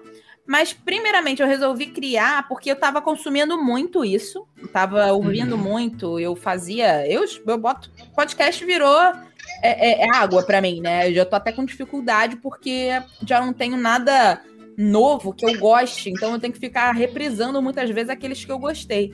E eu acho que tem pouco conteúdo ainda, né? Podcast ainda é um mercado que tá no começo aqui no Brasil. Sim. E eu achava muita coisa ruim. Eu ficava, ai, gente, que bosta, por que, que eu tô aqui com. Eu, tô ouvindo, tem coisa ruim que eu consumi inteira. Falo, caraca, uhum. eu consumi um podcast inteiro, eu maratonei um podcast que é ruim. E eu fico, hum, cara, é, é aquela coisa de, ah, eu faço melhor do que isso. E fui à luta e vi também que não é, não são rosas, né? Que o negócio uhum. é muito chato de fazer, principalmente a coisa da edição. Eu sou edição, péssima. É. Inclusive aí, edição. se tiver alguém, algum editor que queira, sei lá, é, trabalhar de graça para mim, digamos, né? eu não tenho nem o que dizer, porque é isso, eu, eu pago, eu não sei, porque é um, é um trampo muito chato. Tem que gostar muito para você fazer de graça, né? Nesse lugar de que né, podcaster não ganha dinheiro de cara, né? Assim como o youtuber também não ganha, mas enfim, eu acho que tem muito mais possibilidade de você estourar com o canal do YouTube do que com podcast rápido, né? Sim. Podcast ele uhum. vai, ele tem a, agora tá rolando os patrocínios. Acho que com o tempo, assim, é uma coisa que eu quero levar, porque é uma coisa que eu gosto de fazer e que não é tão complicado de fazer, né? Não exige tanto de você quanto um canal no YouTube, por exemplo. Que, enfim, você tem que estar. Tá... Podcast você grava de qualquer jeito, você grava de pijama, você grava pelado, você tá. Bom demais. É isso, uhum. então. Inclusive, estamos aqui completamente a Deus dará. Eu estou é... aqui, eu estou aqui bem à vontade. Vocês também estou muito bem à vontade então é isso. Eu acho que é nesse lugar de que eu não gostava de muita coisa, gostava do conteúdo, mas eu sentia que faltava alguma coisa, né? Faltava principalmente a qualidade, que é isso. Isso é uma coisa que eu que eu bato bastante nessa tecla. Eu acho que as pessoas não têm culpa, né? Porque um equipamento é muito caro a gente sabe que um bom uhum. equipamento ele, ele demanda um investimento que muitas vezes as pessoas não têm, e as pessoas elas têm todo o direito, sim, de, de botar à frente criar. Só que, cara, é, com o tempo, fica, vai ficando insuportável. Você não, você não gosta mais. Hoje em dia, por exemplo, o Whindersson não faria o mesmo sucesso que ele fez lá atrás com aquela câmerazinha que ele tinha. Entendeu? Com, com o tempo a gente vai querendo consumir coisas que sejam mais convidativas. Mas é, é, é uma coisa de buscar sempre. Tem gente que é muito preguiçosa, tem gente que tem e não tá nem aí. Então eu uhum. acho que a, essa ideia ela surgiu nesse lugar. Eu, é um conteúdo que eu gosto e não e, e vou, vou me defender aqui, né? E vocês também, vou defender vocês também por tabela. A gente não gosta aqui de assassinato, gente. Não é sobre isso. É que a gente uhum. gosta de curiosidade mórbida, né? Isso. E a gente é, é sei lá, gosta de descobrir como é que foi, a gente gosta de se escandalizar e passar raiva. Isso também é entretenimento pra gente. Então, é, sentir medo, né? Que a gente brinca total com os nossos nossas emoções aí. Então é uma coisa que eu curto muito e eu falei, por que não dividir isso com as pessoas? Por que não mostrar o meu trabalho a partir de uma coisa que eu curto fazer, né? Infelizmente hoje em dia eu não tenho o tempo que eu gostaria de ter para poder botar mais conteúdo, porque tem gente que faz conteúdo todo dia, né? Eu bato palma.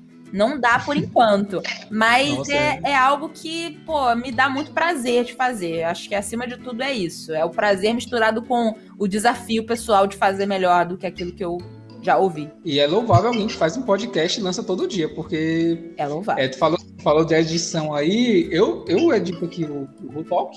Não, uhum. é, não sai. E se pudesse que alguém editasse pra mim a gente joga Mas... aí, né? Se você quiser fazer é, um trabalho assim forçado, uma coisa básica, que infelizmente a gente não vai te pagar. Mas é não, isso. Se você quiser. sei lá, praticar. Mas... Aquela bela história, né? Do praticar para ver se cola, mas não. É, é trabalhar de. Você tá depois, você... é, é, mas é isso mesmo, assim, o podcast demora um pouco para pegar, assim, demora mais para você conseguir é, mas, é, assim, demora mais para você conseguir seguidores do que no YouTube, eu acredito. Total, óbvio. No podcast eu passo, quando tem um episódio novo, eu jogo todo o grupo da família e diz, a gente assiste no, no episódio. Vocês já assistiram, vocês assistiram. Sua família assiste? Aí, tá legal, sua, família escuta podcast? A maioria não.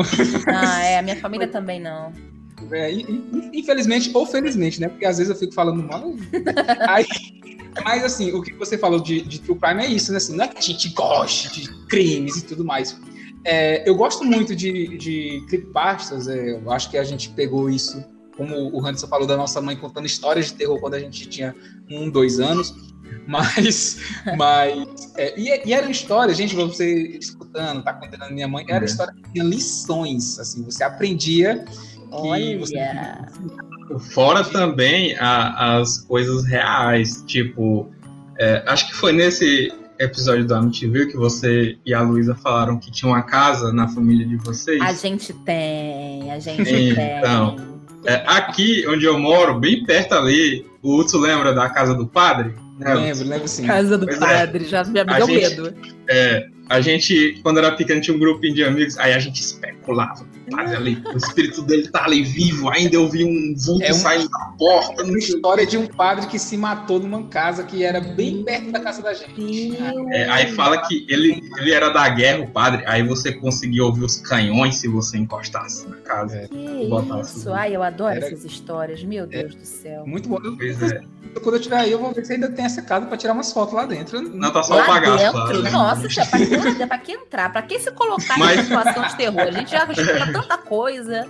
Fora essa casa é, que vocês falaram que iam fazer um, um, episódio sobre ela, eu tô ansioso. Teve alguma outra coisa, assim, que na tua infância, na adolescência, que aconteceu você andando na rua esperando ponto de ônibus e tal? Cara, coisas? graças a Deus, comigo. É porque assim, eu, eu, eu, brinco que eu sempre bloqueei, que eu sempre falei, ó, não vem não, hein? Não vem não, hein? Eu sempre fui a pessoa do não vem não. Mas todo mundo da minha família tem algum pezinho na sensibilidade, todo mundo. Meu pai, nossa, meu pai coleciona histórias, mas o lance dessa casa é justamente que grande parte dessas histórias aconteceram nessa casa por causa dessa casa. Depois que a gente se mudou dessa casa, teve ainda acontecimentos bizarros naquela casa. Hoje essa casa ela é um depósito de gás Tipo assim, é uma Nossa. empresa que, que vende, sei lá, gás. Eu, eu passo por ela, né? Era um bairro próximo ainda do bairro que eu moro hoje. Mas, uhum. assim, não passo pela rua, né? Mas quando eu, quando eu chego perto, por alguma razão, que eu nunca tenho motivo para chegar lá naquela rua, é um bairro também meio violento e tal. Mas quando eu passo perto por alguma razão, eu me arrepio inteira. Assim, a minha família, ela tem uma história muito louca com aquela casa. E, e ela, quando eu sonho com aquela casa, todo mundo, todo mundo da família que morou, moraram, morou muita gente naquela casa, morou moraram muitos muitos parentes assim, ah, por alguma razão, ah, tá tendo alguma obra na casa de alguém, a pessoa vai morar lá, tipo, tinha muitos quartos, era uma casa bem grande, tinha quadra de esporte, tinha jardim, tinha um quintal, e eu ficava Nossa. enfiada, era enorme a casa. A gente não era rico não, mas tinha uma casa grande, era a família tinha uma casa imensa, um terreno imenso, né? Então, uhum. assim, uhum. mas meu avô teve que vender a preço de banana quando a gente se mudou, porque ninguém queria ficar lá dentro. Assim, tinha muita coisa rolando ali. A gente vai fazer esse episódio sim. A gente está, na verdade, fazendo, a gente está no momento de entrevistar a família para a gente pegar todas essas histórias, porque a gente sabe de algumas coisas, sabe, meio soltas. Mas sim, assim, eu acho que a coisa mais sobrenatural que aconteceu comigo, comigo solo, foi naquela casa, óbvio, que o, o meu armário, foi a porta do meu armário que é, é, eu tinha um, eu tinha um armário que assim, como é que eu vou explicar para vocês? Não era um armário que, que tinha uns armários que você fechava de apertar, tinha umas coisas madeira velha, sabe, que, que fazia, né, que abria, fechava sozinho, essas coisas não era esse tipo de armário, era um armário que era novo, né, um armário de que era apenas você fechar, né, largar a porta e ele fechava. Não Sim. tinha como acontecer o contrário. Então, simplesmente estava eu vendo minha televisãozinha no meu quartinho, pá. A televisão era, era de lado, né? Minha cama era virada de, de ladinho assim pra TV. Daqui a pouco, simplesmente a porta abre, tipo. Faz, bum, e fecha com um estrondo. Mano, eu gritei, mas foi nessa, esse momento que a galera do outro lado falou, então, galera, ela não. Tá? Eu gritava tanto, mas tanto, era um berro, tipo, que dava para ouvir. Eu sei que eu, que eu veio, veio a família, veio o vizinho, veio. Ah! Eu corri, eu rolei a escada. Tinha uma escada que eu rolava toda hora. Eu falo, eu, por isso que eu não acredito em morte na escada, né?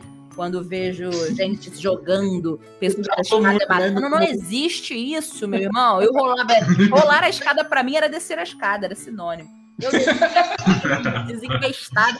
E nunca mais aconteceu nada. E óbvio, ninguém acreditou em mim, porque em toda boa história de terror, a criança é sempre uhum. a imbecil que tem imaginação. Mas eu tenho certeza que isso aconteceu.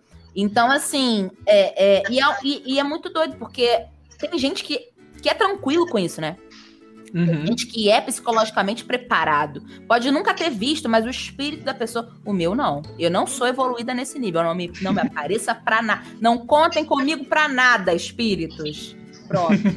pra ajudar, nada. Já, já, já dá uma ligada, eu falo, não, aqui não. Assim, sério, a casa tem muita história. São histórias antes da gente, histórias depois da gente. Que o negócio, assim, foi muito punk. É, é, eu acredito, sim, que as energias elas vêm das pessoas, não de coisas, né? Super eu acredito Uhum. nisso. Mas eu acho que muita gente já passou por ali. Esse é que é o ponto. Então as É. pessoas, elas, muita coisa das pessoas ficaram. Então assim, tinham, aconteciam coisas na casa, por exemplo, umas brigas que rolavam meio que do nada, sabe? Pessoas que do nada ficavam agressivas. Então isso era uma coisa que tinha muita opressão ali dentro mesmo, sabe? Então É, assim, quando a gente fizer, isso- vocês vão entender. Tem um termo que a gente Ah, usa ansioso. que a gente usa nisso, que é egrégora. Quando- Grégora, nunca ouvi falar É- desse termo. Egrégora. Isso, quando as energias se acumulam, assim, muitas É. coisas fáceis, as energias acumulam e fica um bolo de energia de pessoas que ficam passando e passando. Ah, será Tem uma, uma, uma casa que ela já tem, eu me esqueci onde é, nos Estados Unidos, ela já tem um formato de uma cruz, assim. Cruz. Isso. Aí a proprietária, ela não entra assim de maneira nenhuma, ela só tem a casa para vender, ela só quer vender. Coitada, e não vai vender pra ninguém. Ela não quer vender, não, ela fez um formato. Deixa eu terminar. Aí é, tinha um cara que ele procura essas coisas, né? Tipo, Ah. é, invocação do mal, tá ligado? Ele procura essas coisas e vai lá. Aí ele disse que entrou lá, na hora que entrou, sentiu uma energia, aquela sombria mesmo. aquela credo. que cobre, fria. Aí ele saiu de lá e disse, cara, essa casa é muito sombria. Por quanto é que tu tá vendendo mesmo? Aí comprou a casa da mulher. Ai, gente, que coisa horrorosa, que energia terrível, eu gostei. Levar. E, e é isso, né? Por exemplo, eu e o Hudson, a gente assiste esses filmes, essas histórias, pra sentir medo, que a gente é, Pra cagão, tá ligado? É. Eu- Nós somos medrosos. É, não tem graça se não sentir medo, entendeu? Exatamente. Mas tem gente que adora isso aí, né? É facinho, É. mete a cara ali, é massa, isso é muito foda, não sei o quê. A gente assiste filme e o povo pensa, ah, vocês não têm medo. Gente, já aconteceu. Quando saiu aquelas histórias, aquelas clipes do, do Slenderman, que eu já passei noite sem dormir por causa do Slenderman. Não, não, não fala não, Marvel, Marvel Hornets, né? Não. Isso, nossa, eu sou muito medroso, muito medroso. Agora melhorou. porque No tempo que eu morava sozinho, eu, eu, eu lembro que eu assisti o, o Exorcismo de Emily Rose e eu não dormi. E, e eu lembro que quando Ah. eu casei, foi que melhorou de eu, começar, de eu começar a assistir essas coisas depois que eu casei, porque eu sei que eu vou dormir com alguém. entendeu? Ai, isso é golpe. Contatos de quarto grau, cara, meu amigo também. Eu lembro que no dia eu mostrei pra uma amiga minha, mas eu saí. Eu já sabia que o filme não ia me fazer dormir de novo. Aí eu saí. Aí no dia seguinte eu perguntei pra ela se ela gostou. Ela, não, geralmente eu tinha medo do escuro, mas com esse filme eu tenho medo é da luz agora. Eu deixo as coisas apagadas. Não, eu, eu detesto esse filme, eu detesto Contato de Quarto Grau, eu achei péssimo. Mas É, num é lugar de que eu não tenho medo de alienígena, né? Não que eu tente... Ah, não, não alienígenas. É assim, vou até falar com eles aqui. Não é que eu não tenha medo, não precisa me, não precisa me provar nada. É porque não é uma coisa que pra mim seja fantasmagórica. Pra mim é uma coisa muito alegórica pra ser real, entendeu?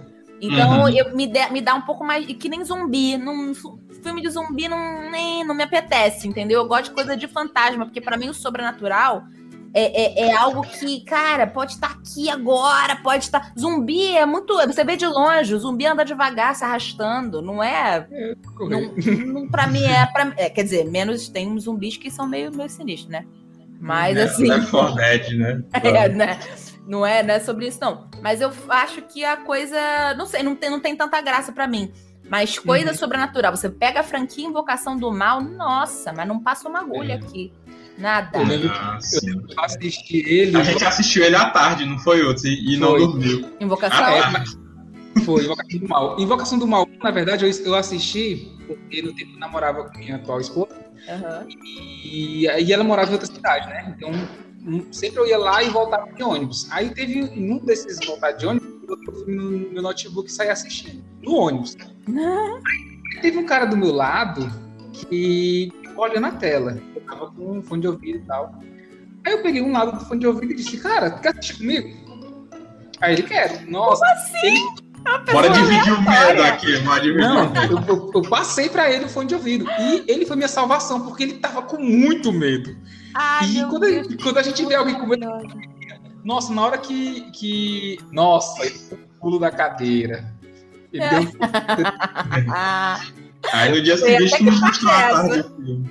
Infelizmente eu não sei quem é ele, assim, ele foi uma pessoa aleatória que sentou do meu lado. que coisa cidade. divertida. ele desci da minha cidade, continuou a viagem, a gente falou, ele disse, nossa, cara, que filme bom, é o nome? Eu falei o nome, ele disse que ia depois. Infelizmente, se você, cara, tá me escutando, sabe dessa história, é, foi muito bom assistir com você. que maneiro. Eu acho, eu acho essa história interessante, porque isso é muito coisa de criança, né? Fazer uma amizade isso. assim, instantânea. E depois de adulto a gente não tem mais isso. Então por isso que eu achei muito isso. bacana o cara ainda falar, ah, quero, vamos assistir. Foi, pois é, foi interessante, porque eu tava assistindo de fone de ouvido e eu vi que ele tava prestando atenção na, na, nas, nas cenas, né? Ele tava uhum. olhando. Aí eu tirei, você quer assistir comigo? Ele quer. É legal, muito maneiro. A gente saiu comentando as cenas, foi, foi, foi uma das melhores assim, um, um, dos melhores filmes que eu assisti de terror, assim, com pessoa que eu não, não conheço. Né? eu vou te falar que eu assisti It no cinema sozinha.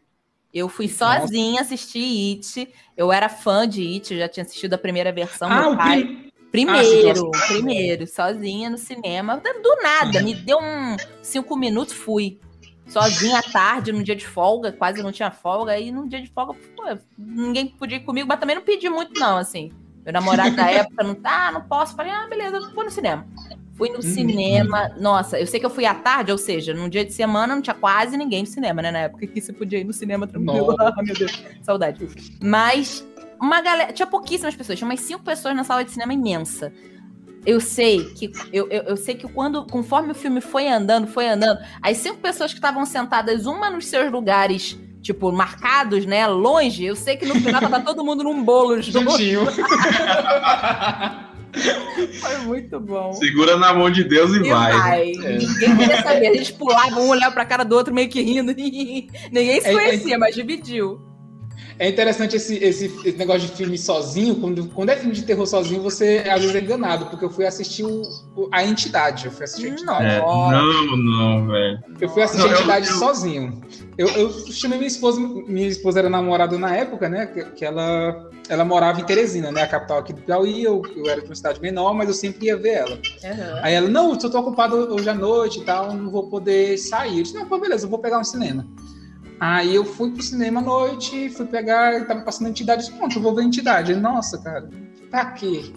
Por que foi que eu fiz isso com minha vida? Porque um filme, assim, quando o filme é de terror, às vezes o filme é ruim e, e, você não sentiria muito medo, mas quando você tá sozinho, tudo parece terror de verdade, tudo parece terror de verdade. E, e a pessoa mexia, eu me assustava e tal. Era, era, era muito... Você não quer olhar mas... pro corredor do cinema, né? Fica uns buracos no escuro. E não assisto mais filme de terror no, no, cinema, tá tudo escuro. Eu disse, pra quê? Eu quero assistir minha casa, porque eu, eu começo escuro, termino com, com a luz acesa e um louvor tocando, assim. Não, cara, meu Deus. Não, e aquele som, aquela batida do final do filme fica na cabeça, cara. Lembra, não? Já foi. Oh, é. Não, e eu, eu, assisti, eu assisti esse filme, foi eu, o Peps e o. Acho que o Gel. É, Pepe, acho que o Pepe é, é, o nome de um amigo nosso, é apelido. Não, é, um amigo ah, nosso. É, não é, não é, o refrigerante. É o... Gel, Gel é Aí, cara, é, o quartinho do PC é aqui, aí você passa pelo quintal e é a sala. Tá? Uhum. Cozinha sala. Eu assisti com eles, cara, mas eu tinha deixado o computador ligado, já era de madrugada. Ah, não faz Aí isso, eu, não, não, eu vou, vou logo desligar o computador enquanto tem gente aqui, aí eu volto e vou dormir. Pô, aí eu fui, os caras apagaram a luz todinha aqui, ah, ó, do quintal. Apagaram tudo e fecharam a porta comigo aqui. eu não sabia disso, não. Não, eu tenho vergonha, mas agora eu senti a coragem de contar Então.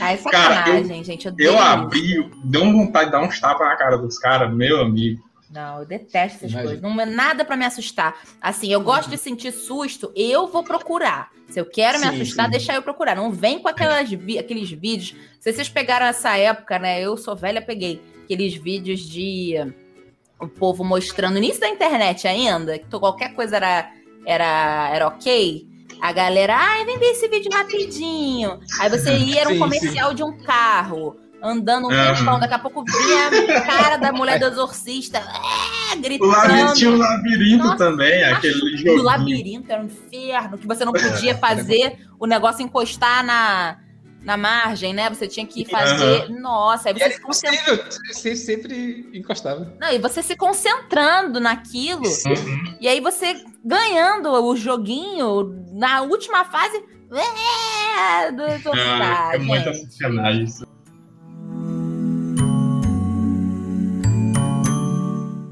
Questão de creepypastas, ano passado que eu comecei a trabalhar home office, que eu tinha que me manter acordado, eu fui atrás de, de podcasts de creepypastas e tal. Por quê? Porque me deixam acordado, né? Eu tô trabalhando aqui, o pessoal já sabe, eu, eu o meu trabalho, trabalho, o meu trabalho oficial.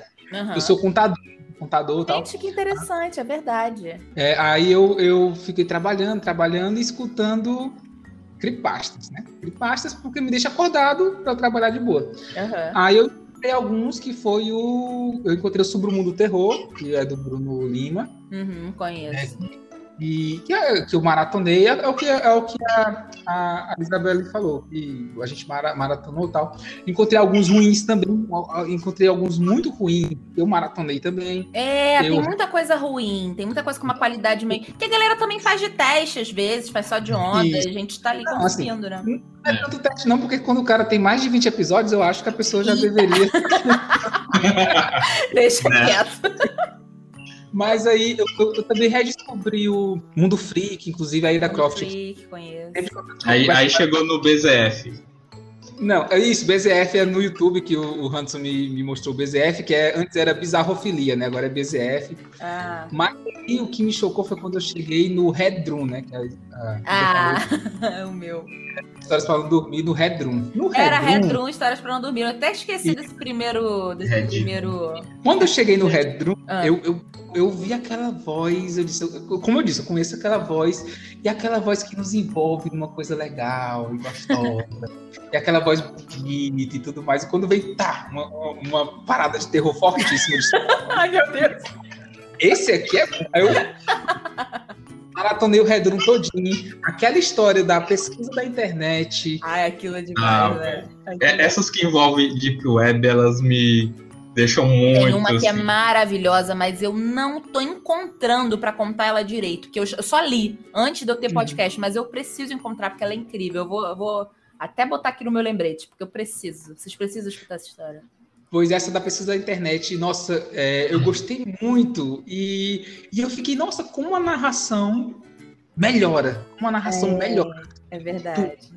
Quando a narração melhora tudo. Porque eu gostei do Bob Marley, nossa, é, você bota um, período de tensão, aí começa a cantar música que me relaxa. Depois taca. depois- Esse é o golpe puro, né? Golpe puro. Você chega lá, macia pra bater de novo. Nossa, eu disse, nossa, filhos, eu não sei o que eu tô sentindo, meu Deus do céu. Aí eu... O que que acontece? A Isa, com essa voz maravilhosa dela, ela Não. contando de terror, ela deixa a gente viciado. Por quê? Ah, Ma- Tanto que teve uma história que eu te falei, né? Que eu, eu fui no Instagram, escutei e disse, nossa, eu, é, eu, eu me senti bem com a tua voz. Eu falei alguma coisa assim. Aí tu disse, ah, não era pra sentir isso, mas tudo bem. Ah, é? Pô, sua voz é ótima, adorei. é, Tô me sentindo tão. Eu falei, gente, mas então, isso é uma história de terror, pra você sentir medo, garoto. O da história da casa sem fim eu já conhecia. E, e na hora que eu vi que tu postou, eu disse, não, agora, agora a história tá Mas, eu, assim- eu acho, eu concordo com você. Quando a gente, quando, quando a gente bota paixão naquela coisa, né? Porque é isso, a gente. Tem gente que tem. Eu, eu, eu não me considero uma boa contadora de histórias, não. Mas eu me considero uma boa narradora no lugar de que eu gostaria muito de ter essas histórias pra contar. Então, quando eu tô Sim. lendo aquilo ali, eu tento me empenhar ao máximo, porque eu falei, cara, eu ia gostar desse filme história assim, né? Porque a gente escuta muita narração. é, como é que fala? Que a gente chama de leitura branca, né? Aquela coisa sem Ah, É. sem, sem tonalidades, assim, sem É. entonações maiores, né? Pra- Que também é diferente de ler tudo desse jeito aqui, que começa a ficar cansativo. É uma coisa mais de, de, de dar uma naturalidade, mas não. Na- Naturalidade não quer dizer falta de interpretação, né? Eu tento buscar esse Isso. equilíbrio.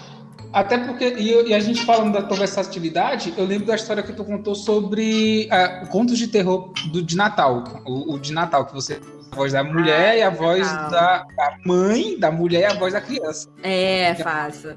E é muito legal que tu consegue fazer essa transição da mãe para criança e, e- e fica muito legal. assim, a, a, introdução da história, tu já fica, histórias para não dormir. Muito legal. Eu não vou nem, nem tentar imitar, gente. Desculpe, não vou nem tentar imitar. Mas é, é, é, muito legal e eu vi essa versatilidade, porque eu conheço tua voz, como eu disse, eu, eu fui atrás, mas eu, eu tava reassistindo Sangue de Zeus, que é uma ótima animação da Netflix, uhum. e, e tá lá você como Alexa, toda guerreira, e, e, aquela vozona, não, vamos lá, tal. Aí depois eu vejo sua voz como, é, contando histórias de creepypasta e tudo mais, e vejo sua voz como criança e tudo mais, e eu pensei, nossa, isso é muito versátil. É, é muito legal. versátil, assim, ela consegue fazer muitas coisas, passar terror, passar é, calma, passar. Inclusive, como eu disse, esse episódio do mau pressentimento, você mexeu muito comigo. Você não. Ai, Porque gente, que maravilha. Eu me sinto bem, me sinto mal, me sinto bem, me sinto mal, me sinto bem, me sinto mal. Meu Deus, o que está acontecendo? O que é para é pra eu sentir? O que é para eu sentir isso aqui? E, e, é bom também o, o, as creepypastas que você narra, que elas têm os finais dela, né? Assim, tem, tem temas tipo o, essa do, aquela do tuspero vermelho do vinho. É, é aquela ali é, é, é barril, né? Para para entender ela. Inclusive, você fez um episódio explicando, né? O mesmo episódio você explica. Explica assim, entre aspas.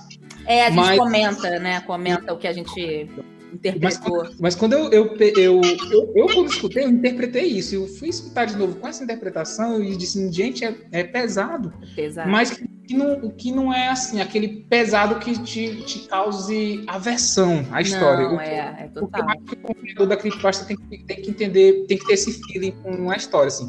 Tem que ser uma história que lhe prenda, lhe cause uma tensão, mas você não quer uma coisa que dê gatilho enorme, né? Assim, assim que você que eu, acontece muito comigo, gatilho com criança. Eu pensei, inclusive, que o, o Natal ia ter isso, mas o final do, do, da história de Natal foi muito boa. Ah, sim, história com morte de criança também é uma coisa que para mim é meio. é meio. Eu, eu, Não, eu, eu, fico meio fora, assim, até, até fácil, né? Praticamente uhum. cuida do conto de Holly Polly. Mas não é, eu não curto muito. É, tem coisas que realmente. A gente tem uns limites, né? É, tem umas preferências, assim, eu não consigo, não consigo, me faz mal, eu tenho muito isso com criança, com bicho, né? Eu, eu, tenho muito essa coisa, né? Que seres humanos que se danem adultos, sacanagem. Mas, mas eu tenho também esses limites. Mas uma coisa interessante que você falou agora que me lembrou a primeira creepypasta que eu li na minha vida que eu não sabia. Olha que coisa louca. Eu já era adulta, eu já tinha 18 ou 19 anos, né? Uma jovem adulta. Mas a primeira creepypasta que eu li foi uma foi aquela aquelas clássicas, né, que creepypastas, né, explicando para quem de repente não sabe exatamente do que a gente está falando, são histórias de terror que são fictícias, sim, mas só que elas são contadas como se não fossem. E o princípio sim. básico dos fãs de creepypastas é não comentar se é ou se não é, porque não é relevante se ela é ou se não é. Ela, você vai contar como se ela tivesse acontecido, né, com um amigo seu, né, é isso. Mas aí a primeira creepypasta foi um, foi, foi sobre a Mansão Foster para amigos imaginários que alguém Nossa. fala que viu. É horrível. Inclusive, pode, pode até procurar, mas eu, foi uma coisa que eu, me bateu tanto, me deu tanta aversão na época que eu fiquei sem dormir muito tempo. Eu fiquei tentando comentar isso com as pessoas porque eu não sabia que era uma história fictícia. Eu achei que fosse uhum. real, eu achei que eu, né, tivesse encontrado na internet por acaso alguém contando uma verdade. Olha como é que a gente cai em fake news, né? Nem sabia. É verdade. O blog era é aquele que eu entrei, mas alguém me contou uma história de um episódio que assistiu da Mansão Foster, que nunca tinha visto antes, que foi assistiu na, na, na TV, no Cartoon, é, falando que a Mansão Foster é, era, tipo assim, um episódio muito estranho em que o, o Blue mata o coelho, ou sei lá o que, que aconteceu, mas uma coisa, tipo, muito feia, muito over, muito que não é para criança. E aí uhum. depois uhum. a Frank, né, que é a, não sei se vocês já assistiram Mansão Foster, acho que sim, né? Tipo, sim, já. esse desenho. Mas que é a menina que trabalhava lá, né, na mansão, cuidando dos, dos amigos imaginários e tal. É, no final era a Frank enlouquecida. E aí tinha uma narração meio creepy atrás, tipo, Frank é esquizofrênica. Não acredite Nossa. naquilo que você vê. Tipo, eu achei aquilo de um mau gosto, eu me arrepio só de falar, porque aquilo para mim foi um foi um. Eu, eu, engoli em seco aquilo, eu falei, meu Deus, que coisa horrorosa, mas é só um desenho. Gente, e eu comecei a refletir sobre aquilo. Eu falei, gente, será que isso existe? Eu lembro do, que eu comentei com, comentei com meu namorado na época, de tipo, eu tava com medo de dormir, falando: olha, eu preciso dividir com você que eu tô achando que tá acontecendo alguma coisa errada com o Cartoon Network. Eu comecei a falar, eu achei que esse episódio existia. Eu não vi o episódio. A pessoa contou que viu. Só isso. E só isso já foi o suficiente. E aí aquilo ficou me incomodando. E depois que eu descobri do que, que se tratavam as creepypastas, que eram histórias e tal, eu falei: ah, então aquilo lá atrás, né? Tipo assim, há cinco anos atrás, que me assustou, foi uma história que alguém criou de propósito, não foi um relato macabro uhum. de alguém que estava pedindo ajuda. E é isso, eu, acho que fica muito evidente naquela. Provavelmente vocês já, já, já, ouviram lá no podcast, que é o conto de Holly Polly, que é a história do, sim, sim. Né, do, do livro do palhaço e tal, que ela é contada com esse viés, é alguém contando é, a história da vida dela não é tipo, oi, essa historinha que eu vou contar. Não, isso aqui aconteceu comigo. Era minha filha. Eu falei com ela. Então é narrado muito em primeira pessoa, né? Como se para você tá ali, você, você tá ouvindo uma fofoca, você tá ouvindo uma história de, de, de, de fogueira, né? Então eu acho que isso é muito é, é muito empolgante nas creepypastas, porque elas elas, elas, elas têm a pretensão de serem reais, né? Uhum. Obviamente, importante lembrar. E essa parte da narração é a melhor, porque é, creepypasta que fala, ah, aconteceu isso, isso não. É, essa que tu falou do, da Mansão Foster, eu já ouvi falar dela, não puni porque eu fujo desse tipo de, de creepypasta, assim, que, tipo, a do Chaves, a do Pokémon. É. Uhum. Porque são coisas que mexiam na minha infância e, e assim, eu, eu, não acho legal. Assim, eu realmente não acho legal. Eu acho legal essas que você conta, tipo, essa da, essa da internet, eu gostei muito, tanto que eu volta e meia repriso ela. Essa, o Tuspero Vermelho eu ainda gostei muito também, que é, que é em primeira pessoa, né? A pessoa diz, ah, aconteceu uma coisa muito, é. muito comigo, e, e ele conta a história. E, é e às vezes é pelo viés, não é nem da vítima, né? Às vezes é pelo viés do próprio do próprio do, agressor, do, né? Do... às vezes tem esse plot twist, né? Assim, de, a gente que tem, tem uma que eu vi no, no BZF, no Bizarrofilia, que é bem legal, que conta a história de, um, de como se a pessoa fosse uma criança que presenciou um assassinato, mas no final a gente vê que era um cachorro. Caramba! A gente tava... Ah, sim. Esse é, é, muito, muito bom história. Um spoiler, desculpa isso. Ai, não, mas me passa, porque né, eu tô ouvindo, mas de repente tem, tem gente que ainda ainda vai hum, curtir, tô... né? De repente conta a tela não Sim. pode, legal, gosto muito que é bem legal, que são dois, né? Eu e essas duas histórias. É um que é uma perspectiva do gato, que, a gente vê que é, uma, que é um, um, irmãozinho que apanhou, tá, mas a gente vê que é um gato. Uhum. E o outro é, é de um, a gente pensa que é uma criança que viu um, um assassino matar a irmã e os pais e Caramba, deixar ele vivo. Nossa, gente, que pesado. A gente, vê, a gente vê no final que, que, que, ele era um cachorro, né? Assim, que a família. Ele, ele fala da família como se fosse. Família é, dele, né? É, família não, real, né? O que, a mãe não sei o que, minha irmã era assim. Aí você não percebe, o jeito que fala, você não percebe. Sim. Aí você vai sabendo e você viu que tá, tava na cara, né? Isa, voltando um pouco. Hans, tu vai perguntar mais alguma coisa de Creep? De Creep? Não, acho que não. Querem falar de, de linha direta do. não, peraí, peraí. Achei que foi só proibido. É, linha direta, tem que botar aqui gatilho, porque. E se eu botar isso, gatilho aqui, 90% ah, das pessoas. A gente faz um episódio de linha direta e chama ela. Ai, me chama, por favor, eu sei tudo. Pois é, mas a gente tem que avisar gatilho para 90% do Brasil. Porque... Sim, total. É, Isa, vamos caminhando aqui. Eu quero conversar com você sobre essa parte que você dublou, voltando um pouco. Hum. É, qual foi o personagem mais desafiador que você já dublou? Mais desafiador? É, aquela que você, tipo. A, a, aquela que você deu mais de você, assim, não, eu tenho que fazer muita coisa aqui e interpretar mesmo, porque esse personagem exige muito. É assim, eu. É, é interessante isso, porque no mesmo esquema, né, da gente falar de se ah, você prefere teatro ou dublagem, por exemplo, eu acho uhum. que, que, que eu levo isso um pouco para esses personagens meus da, da, da, dublagem, porque alguns são muito desafiadores, por um lado, às vezes físico, e outros uhum. desafiadores psicologicamente, assim. Um personagem Sim. que me deixa muito cansada, muito cansada, é a apresentadora do, daquele programa da Netflix, o Nailed It, que também é conhecido como Mandou Bem, que é apresentadora, né? Eu, eu, comecei a dublar ela a partir da quarta temporada, né? Houve, uhum. houve o que, o que os, os, fãs da dublagem odeiam, que é uma mudança de dublador, só que mudou o estúdio, saiu de onde, da cidade onde ele estava, veio para cá, enfim.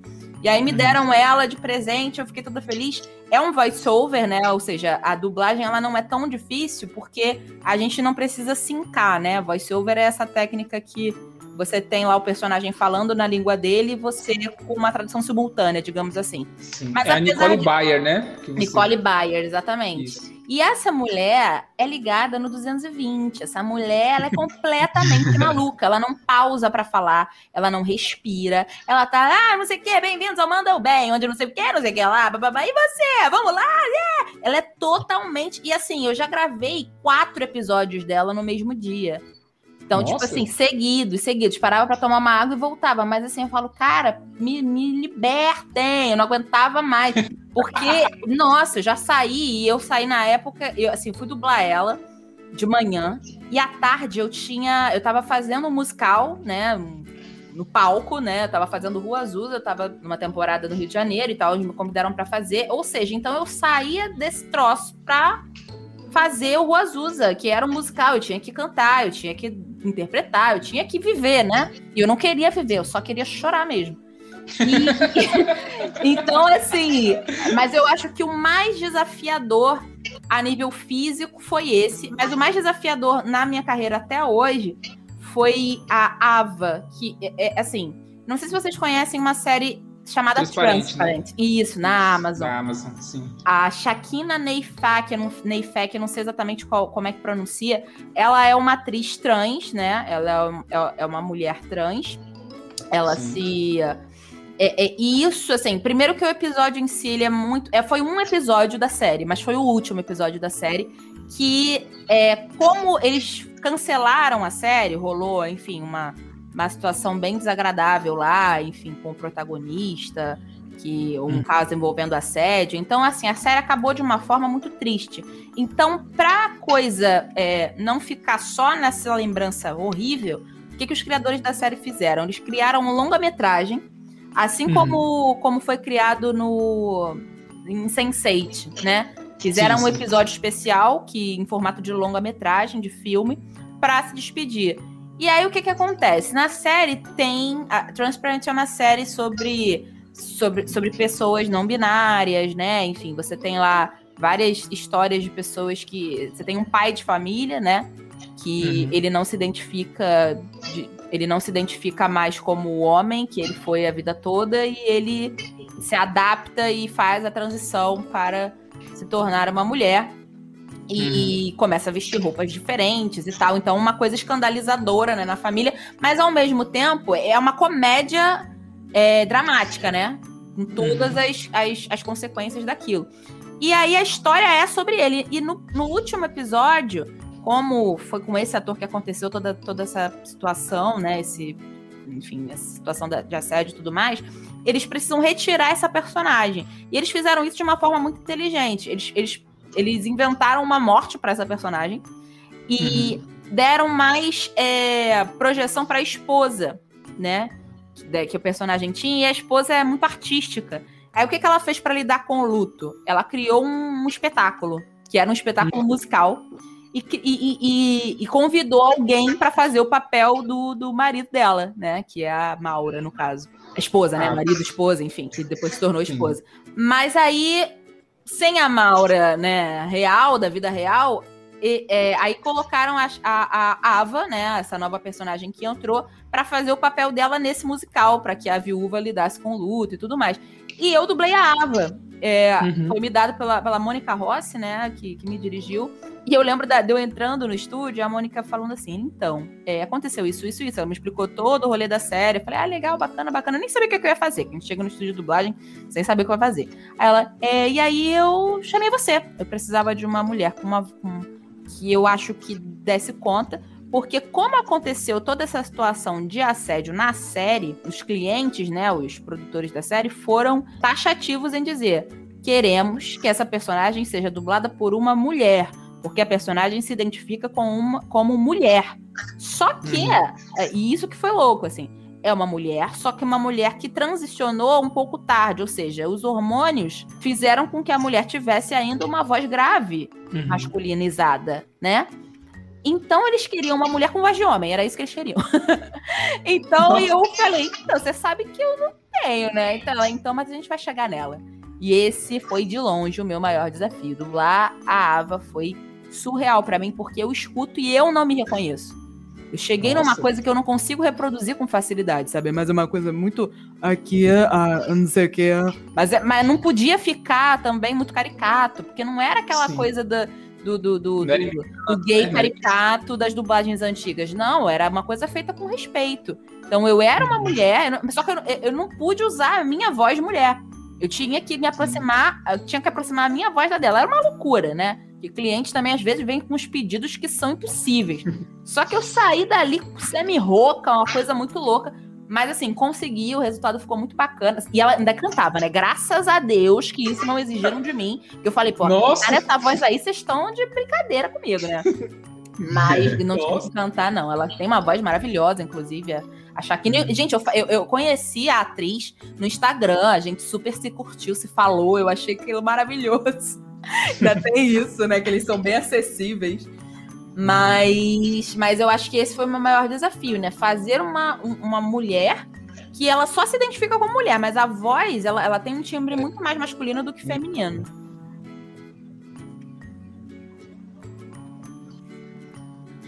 É, você falou de interpretação e tal. Você já jogou alguém- alguma mesa de RPG, essas coisas? Nunca joguei. Minha prima joga muito. Ela sempre enche meu saco falando você ia gostar, mas só que eu não me. Não, assim, e- eu não sei nem exatamente. Eu nunca nem vi um jogo de RPG. Eu não sei nem como funciona. Já vi, assim, em, em filme, que às vezes alguém tá jogando, vi um pedaço. Mas pelo que eu vejo em mesa de RPG, é quase que uma brincadeira de teatro, né? Sim.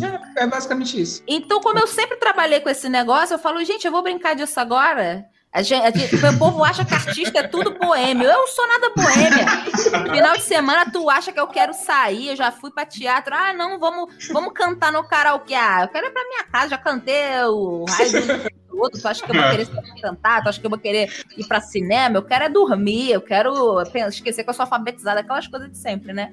Então, assim, eu nunca joguei, mas eu acho também que. é, é, eu acho que era por isso, porque eu já praticava né, a, a coisa da interpretação em outro viés que eu já direcionava mais pro profissional. Mas é uma parada que eu acho muito interessante, assim, um jogo que é baseado em atuação, né? Em, em você criar um personagem ali e ficar nele, né?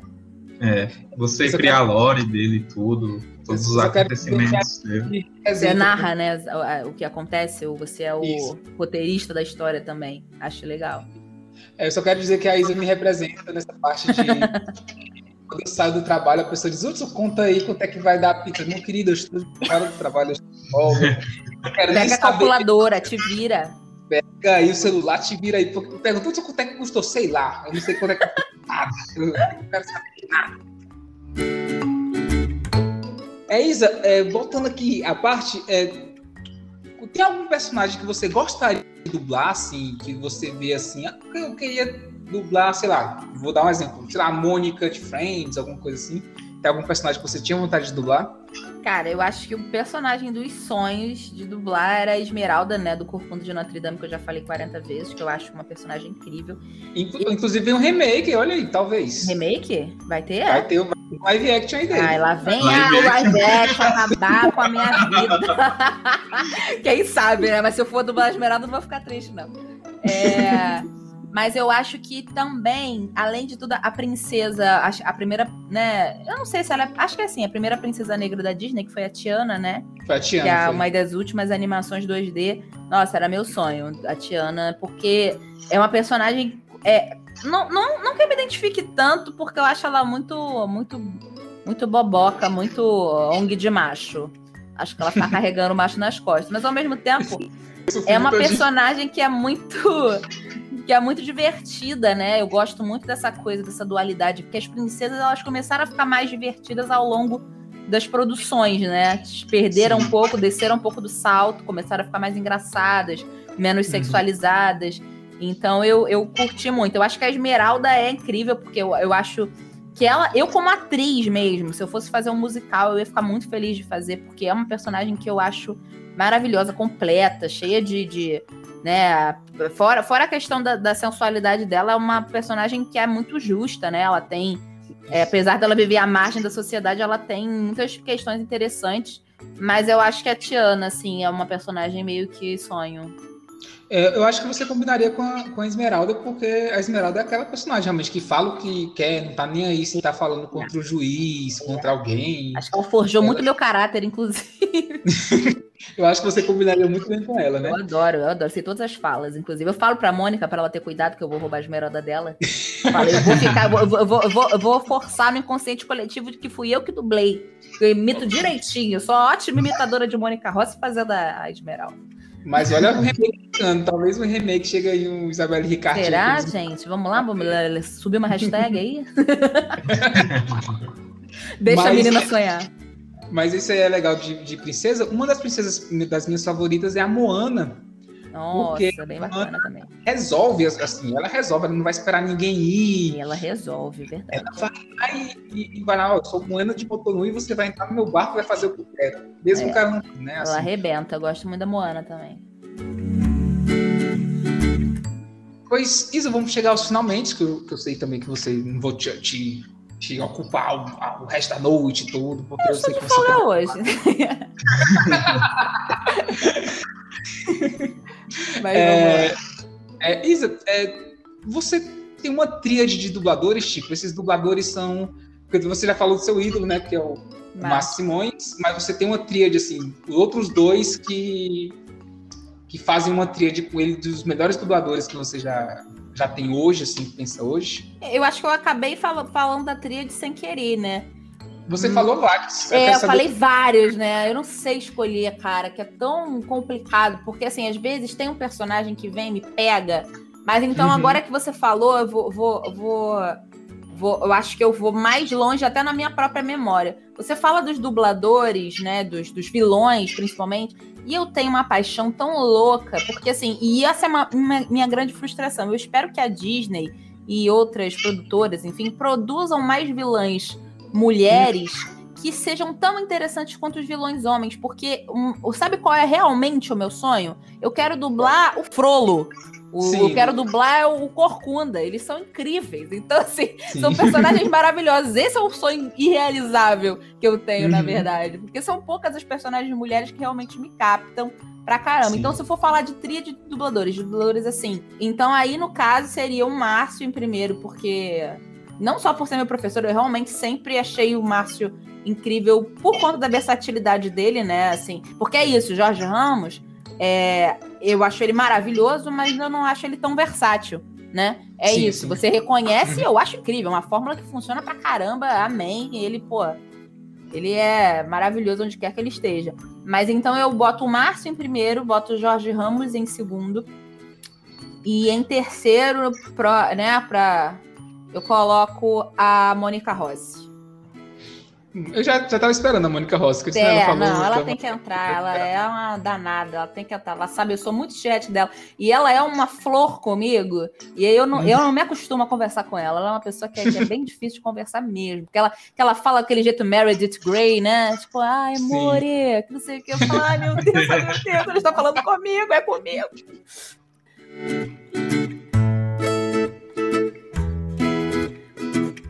No último, no falecido carnaval, né? Falecido, que eu já não vejo há muitos anos. Não que eu ligue muito para carnaval, mas o único bloco que eu fazia questão de ir todo ano é o bloco dos dubladores, né? O famoso Diversão Brasileira. Eu adoro esse nome.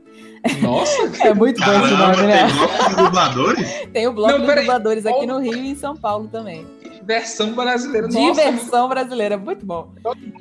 É um bloco assim, super família, muito bacana. E os dubladores todos participam, né? Quer dizer, não, não né? Mas a maioria, né? E, e, teve um, um ano que foi em homenagem ao Orlando, né? Drummond, nosso centenário aí. Aí depois, eu não sei se foi no ano do, do Orlando. Ah, não, foi do último que teve, não foi do Orlando, já foi um outro que era. Que era sobre o tema. Todo, todo ano tem um tema diferente, né? Do Bloco dos Dubladores. Eles têm samba enredo diferente. É muito bom, tem toda uma organização. Legal. E aí o Márcio subiu no palco para cantar, né? A música do, do Aladim. A gente, pô, a gente.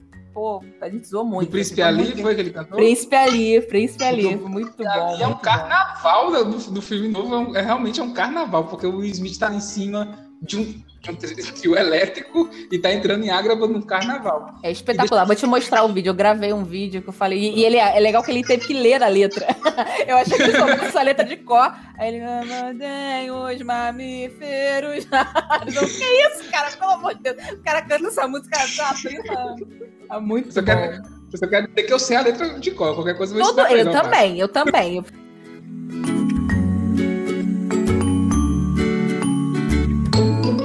É, Isa, outra coisa, um podcast de terror que você indica pro pessoal aí que tá nos escutando. Pede Bom, um eu indico de... Ninguém Tá Olhando. e olha, eu vou te falar uma coisa. Eu descobri recentemente um podcast muito bacana chamado Um Conto e Tanto. Do, é um podcast. Do tanto, do tanto tupiaço, né? É, eu, é esse o nome do, do, do rapaz? Do, eu não. E... Eu só é, é ouvi é o podcast, botei direto, maratonei. Gostei muito do, do estilo, assim, me agradou bastante. A qualidade do áudio é bem bacana e é um podcast que, se eu não me engano, tá começando, né?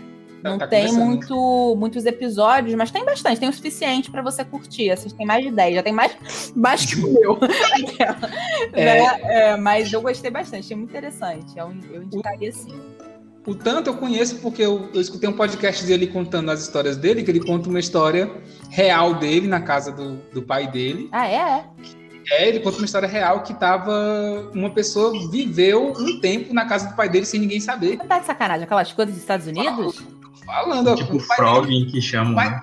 pai dele contou. Você Como é que fala? Como é que é o nome disso? Desculpa. Frogging. Frogging?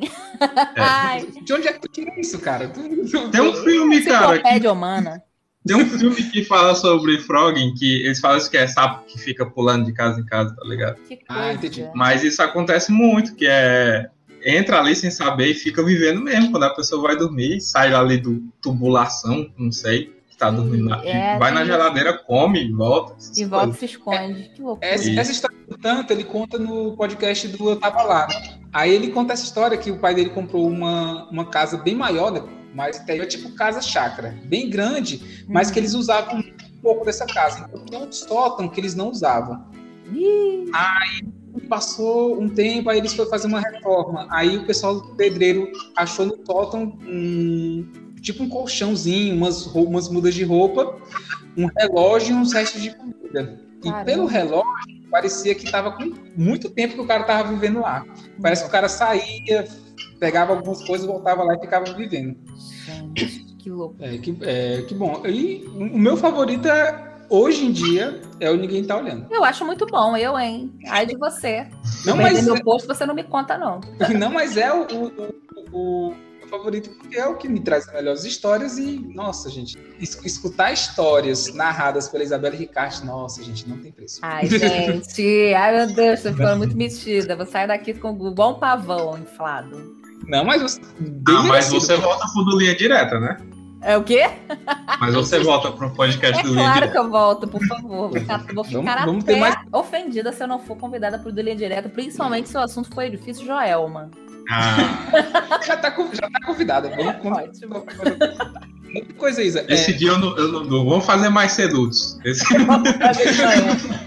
Tem que fazer de manhã. É, Isa, para a última pergunta, qual dos seus trabalhos, assim, terminando o podcast aqui, a pessoa terminou de escutar, o que é que você indica a pessoa ir assistir? Olha, eu vou indicar uma série que estreou hoje, inclusive, olha só que privilégio. Hoje, dia 24, que é o dia que a gente está gravando esse, esse podcast, dia 24 de junho, estreou a série Jaiva. E eu fiz a minha primeira protagonista, olha só, que nunca tinha feito uma protagonista de série Netflix. E hoje a série Jaiva estreou lá na Netflix. É uma série muito gostosinha, uma série é, gravada na África do Sul, né? Uma série uhum. né, made in África do Sul. É, tem muita dança, né? Sobre concurso de dança, aquelas coisas que a gente adora assistir na sessão da tarde. Ela é muito levinha, ao mesmo tempo que ela tem traz umas umas discussões bem bacanas, assim. É uma série, tipo, pra toda a família mesmo. Eu achei muito gostosinha. Então eu indico Jaiba na Netflix. Não, eu, eu, vi que tu botou que tinha estreado, eu vou assistir, já botei na minha lista para assistir. Sim, eu tô aqui rebolando horrores. é bem bom, dá muita vontade de dançar, ainda tem isso. Pra quem gosta de dança, vai, vai pirar. Pra quem não gosta também, é bem bom.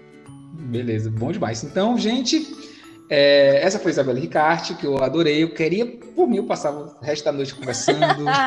por mim, Tava o resto da noite falando sobre creepypastas, sobre filmes, oh, sobre. O resto da noite aí é. É, é, muita, é muito. O assunto é muito contra a madrugada, né? Aí você tá meio sem quebra, não durmo mais. É, eu vou pegar meu cobertor ali. Dá pra, dá pra falar a madrugada toda e dormir de manhã cedo, entendeu? Aí ah. O sabe, nossa irmã, ela tem nervo de aço, ela assiste esses filmes ela, de boa. Nossa irmã é de boa, ela, ela, é. ela não tem medo, ela puxou pra nossa aí, a gente pequena, ela atacando lá Casa Amaldiçoada 3, só esses filmes são gorezão. Ela é muito tenebrosa. E eu com medo, o Hudson ainda assistia porque era mais velho. Aí, não, não eu sou mais velho, tenho que assistir, eu aguento. Não, eu, eu tenho que assistir. Tinha muito medo, mas eu não podia. A, a pirralha era menor do que eu. Eu disse, não. eu, eu, eu fechava os olhos e tal. Aí, Aí eu botei na metade do filme, eu pausei e pensei se eu continuava ou não. O erro do jovem é falar, eu consigo. Exatamente. Só, aí eu tenho a mania feia de começar as coisas e, e terminar. Eu não gosto de deixar mania horrorosa sua, total. Eu não tenho problema com isso. Adeus. Aí eu, não, eu já comecei, tenho que terminar isso aqui. Terminei, não dormi o dia todo. No dia seguinte eu tava lá, de manhã, o Hudson sabe que eu acordo tarde. Uhum, de manhã eu tava lá acordado. Viu, aí, oxe, gente, tá acordado por quê? Aí eu olhei pra ele assim com os olhos inchados, os dois vermelhos já. Aí falei, Atividade Paranormal 2. Aí ele botou o filme na mesma hora de novo. Ai. Eu assisti de novo e ele não dormiu nesse dia também. Brincadeira. É, é porque gosta, né? Já vi é irmão por isso. Tem toda uma ligação louca de, de masoquismo. É, pois é. é verdade. Masoquismo é a melhor palavra. Mas... Aqui em casa, minha esposa evita que eu fale essas, essas coisas, eu escute essas coisas perto do meu filho, já para ele não nascer com esse. Já pra ser com esse gosto, né? Mas... Ah, eu duvido que ele já não, não esteja mancomunando. Ele... Duvido que ele já não acorde. Quantos anos ele tem? Dez meses. Ele fez dez meses, exatamente. Mas dez meses já, já sabe muito bem é, é, andar e ligar um, um vídeo cassete quando você não tá olhando. Vídeo cassete, nem existe. Tá, vídeo cassete. Aí, aí acabou de entregar a idade no Desculpa, que a gente tá falando. Maravilhoso, gente. Obrigada pelo convite. Eu amei estar aqui. Me chamem mais. Vamos falar sobre muitas curiosidades mórbidas e depois dormir em paz, né? Porque é assim que o, o, o, Isso é ser gente de bem hoje em dia. Isso é verdade. Você só gostar de coisa ruim na ficção. Olha só que bacana. É, é exatamente. De coisa boa fora e ruim na ficção. Pois Isa, obrigado demais. Você vai vir em outros episódios quando Vou, você com certeza. Tá? Linha direta, linha direta. Difícil, Joel. Vai, vai ter, porque foi muito bom o papo. Assim, é muito bom quando a gente chama alguém que a conversa fica tão leve assim. Ai, que bom, adorei sabe? também. Em períodos que a gente está vivendo no Brasil, é, é, bom a gente parar um pouco para rir, né? Porque se a gente for olhar como é que tá nossas vidas, só dá vontade de chorar. Com certeza, pessoas do futuro. Espero que agora, né? Você que está ouvindo isso daqui a que, um ano, espero que a coisa melhore. Mas enquanto isso, estamos aqui. Pois é, pois obrigado, Isa. Obrigado Obrigada, mesmo. gente. Um beijo Isa, grande. Fala. E onde é, que, onde é que o pessoal pode te encontrar? Que, que, se quiser escutar teu trabalho, onde é que o pessoal pode te achar? Então, é, eu vou indicar aqui o meu Instagram, porque através dele eu posto tudo, né? Que é o arroba Isa Ricarte, com S e dois Cs. É, e em todas as plataformas você pode escutar o meu podcast, que é o Ninguém Tá Olhando. E o Ninguém Tá Olhando também tem um Instagram, que é o nto.podcast. E a partir dali você fica ligadinho aí nos, nos, nos, próximos episódios. Vou lançar episódio novo essa semana, na paz de Deus. Eu juro que eu vou lançar. Vai ser sobre a casa? Não vai ser sobre a casa, vai ser sobre. Vai ser, mas vai ser sobre um caso real que não é o nosso. Mas o da casa ele tá chegando. Ele vai chegar. Adoro esses aí, esses Ah, Esse é, é eu o- tava com saudade de gravar esses, que são mais demorados, né? Que eu gravo junto com a Lu. Mas, mas vai rolar, vai rolar. Já tá, já tá quase acabando a edição. E eu que tô fazendo, então por isso tá demorando. Beleza. Muito obrigado pela disponibilidade. O link da, do podcast da Isa vai estar na descrição desse episódio. E, e o link do canal dela também, porque esse cover tá muito lindo. Ô, garoto, não, pelo amor do canal, não. dela- Gente, olha só, às vezes ela tá como cantora, mas é tão raro. Assim, eu canto pra dublagem. Não, É, quer me ver cantando? Tem o Norman Pickle Stripes, que eu dublo na, daí no Globoplay, um desenho. Vai pra Uhum. cover, gente. Oh, meu Deus. Mas ó, se for que quiser ir também, vai também, que eu já boto na internet, que é pra quê, né? Eu acho que quero que ninguém descubra. É, Clicar, você pode ir aqui. Isa, obrigado. Obrigada, meninos. Randim, cara, Obrigado. valeu. Saudade de falar com você. valeu. E- e- Próximo de dublagem não é difícil jogar, mas vou estar aqui. Vamos agitar isso aí. Pronto. Beijo, meninos. Bom. Até. Beijo, tchau. Tchau. Tchau.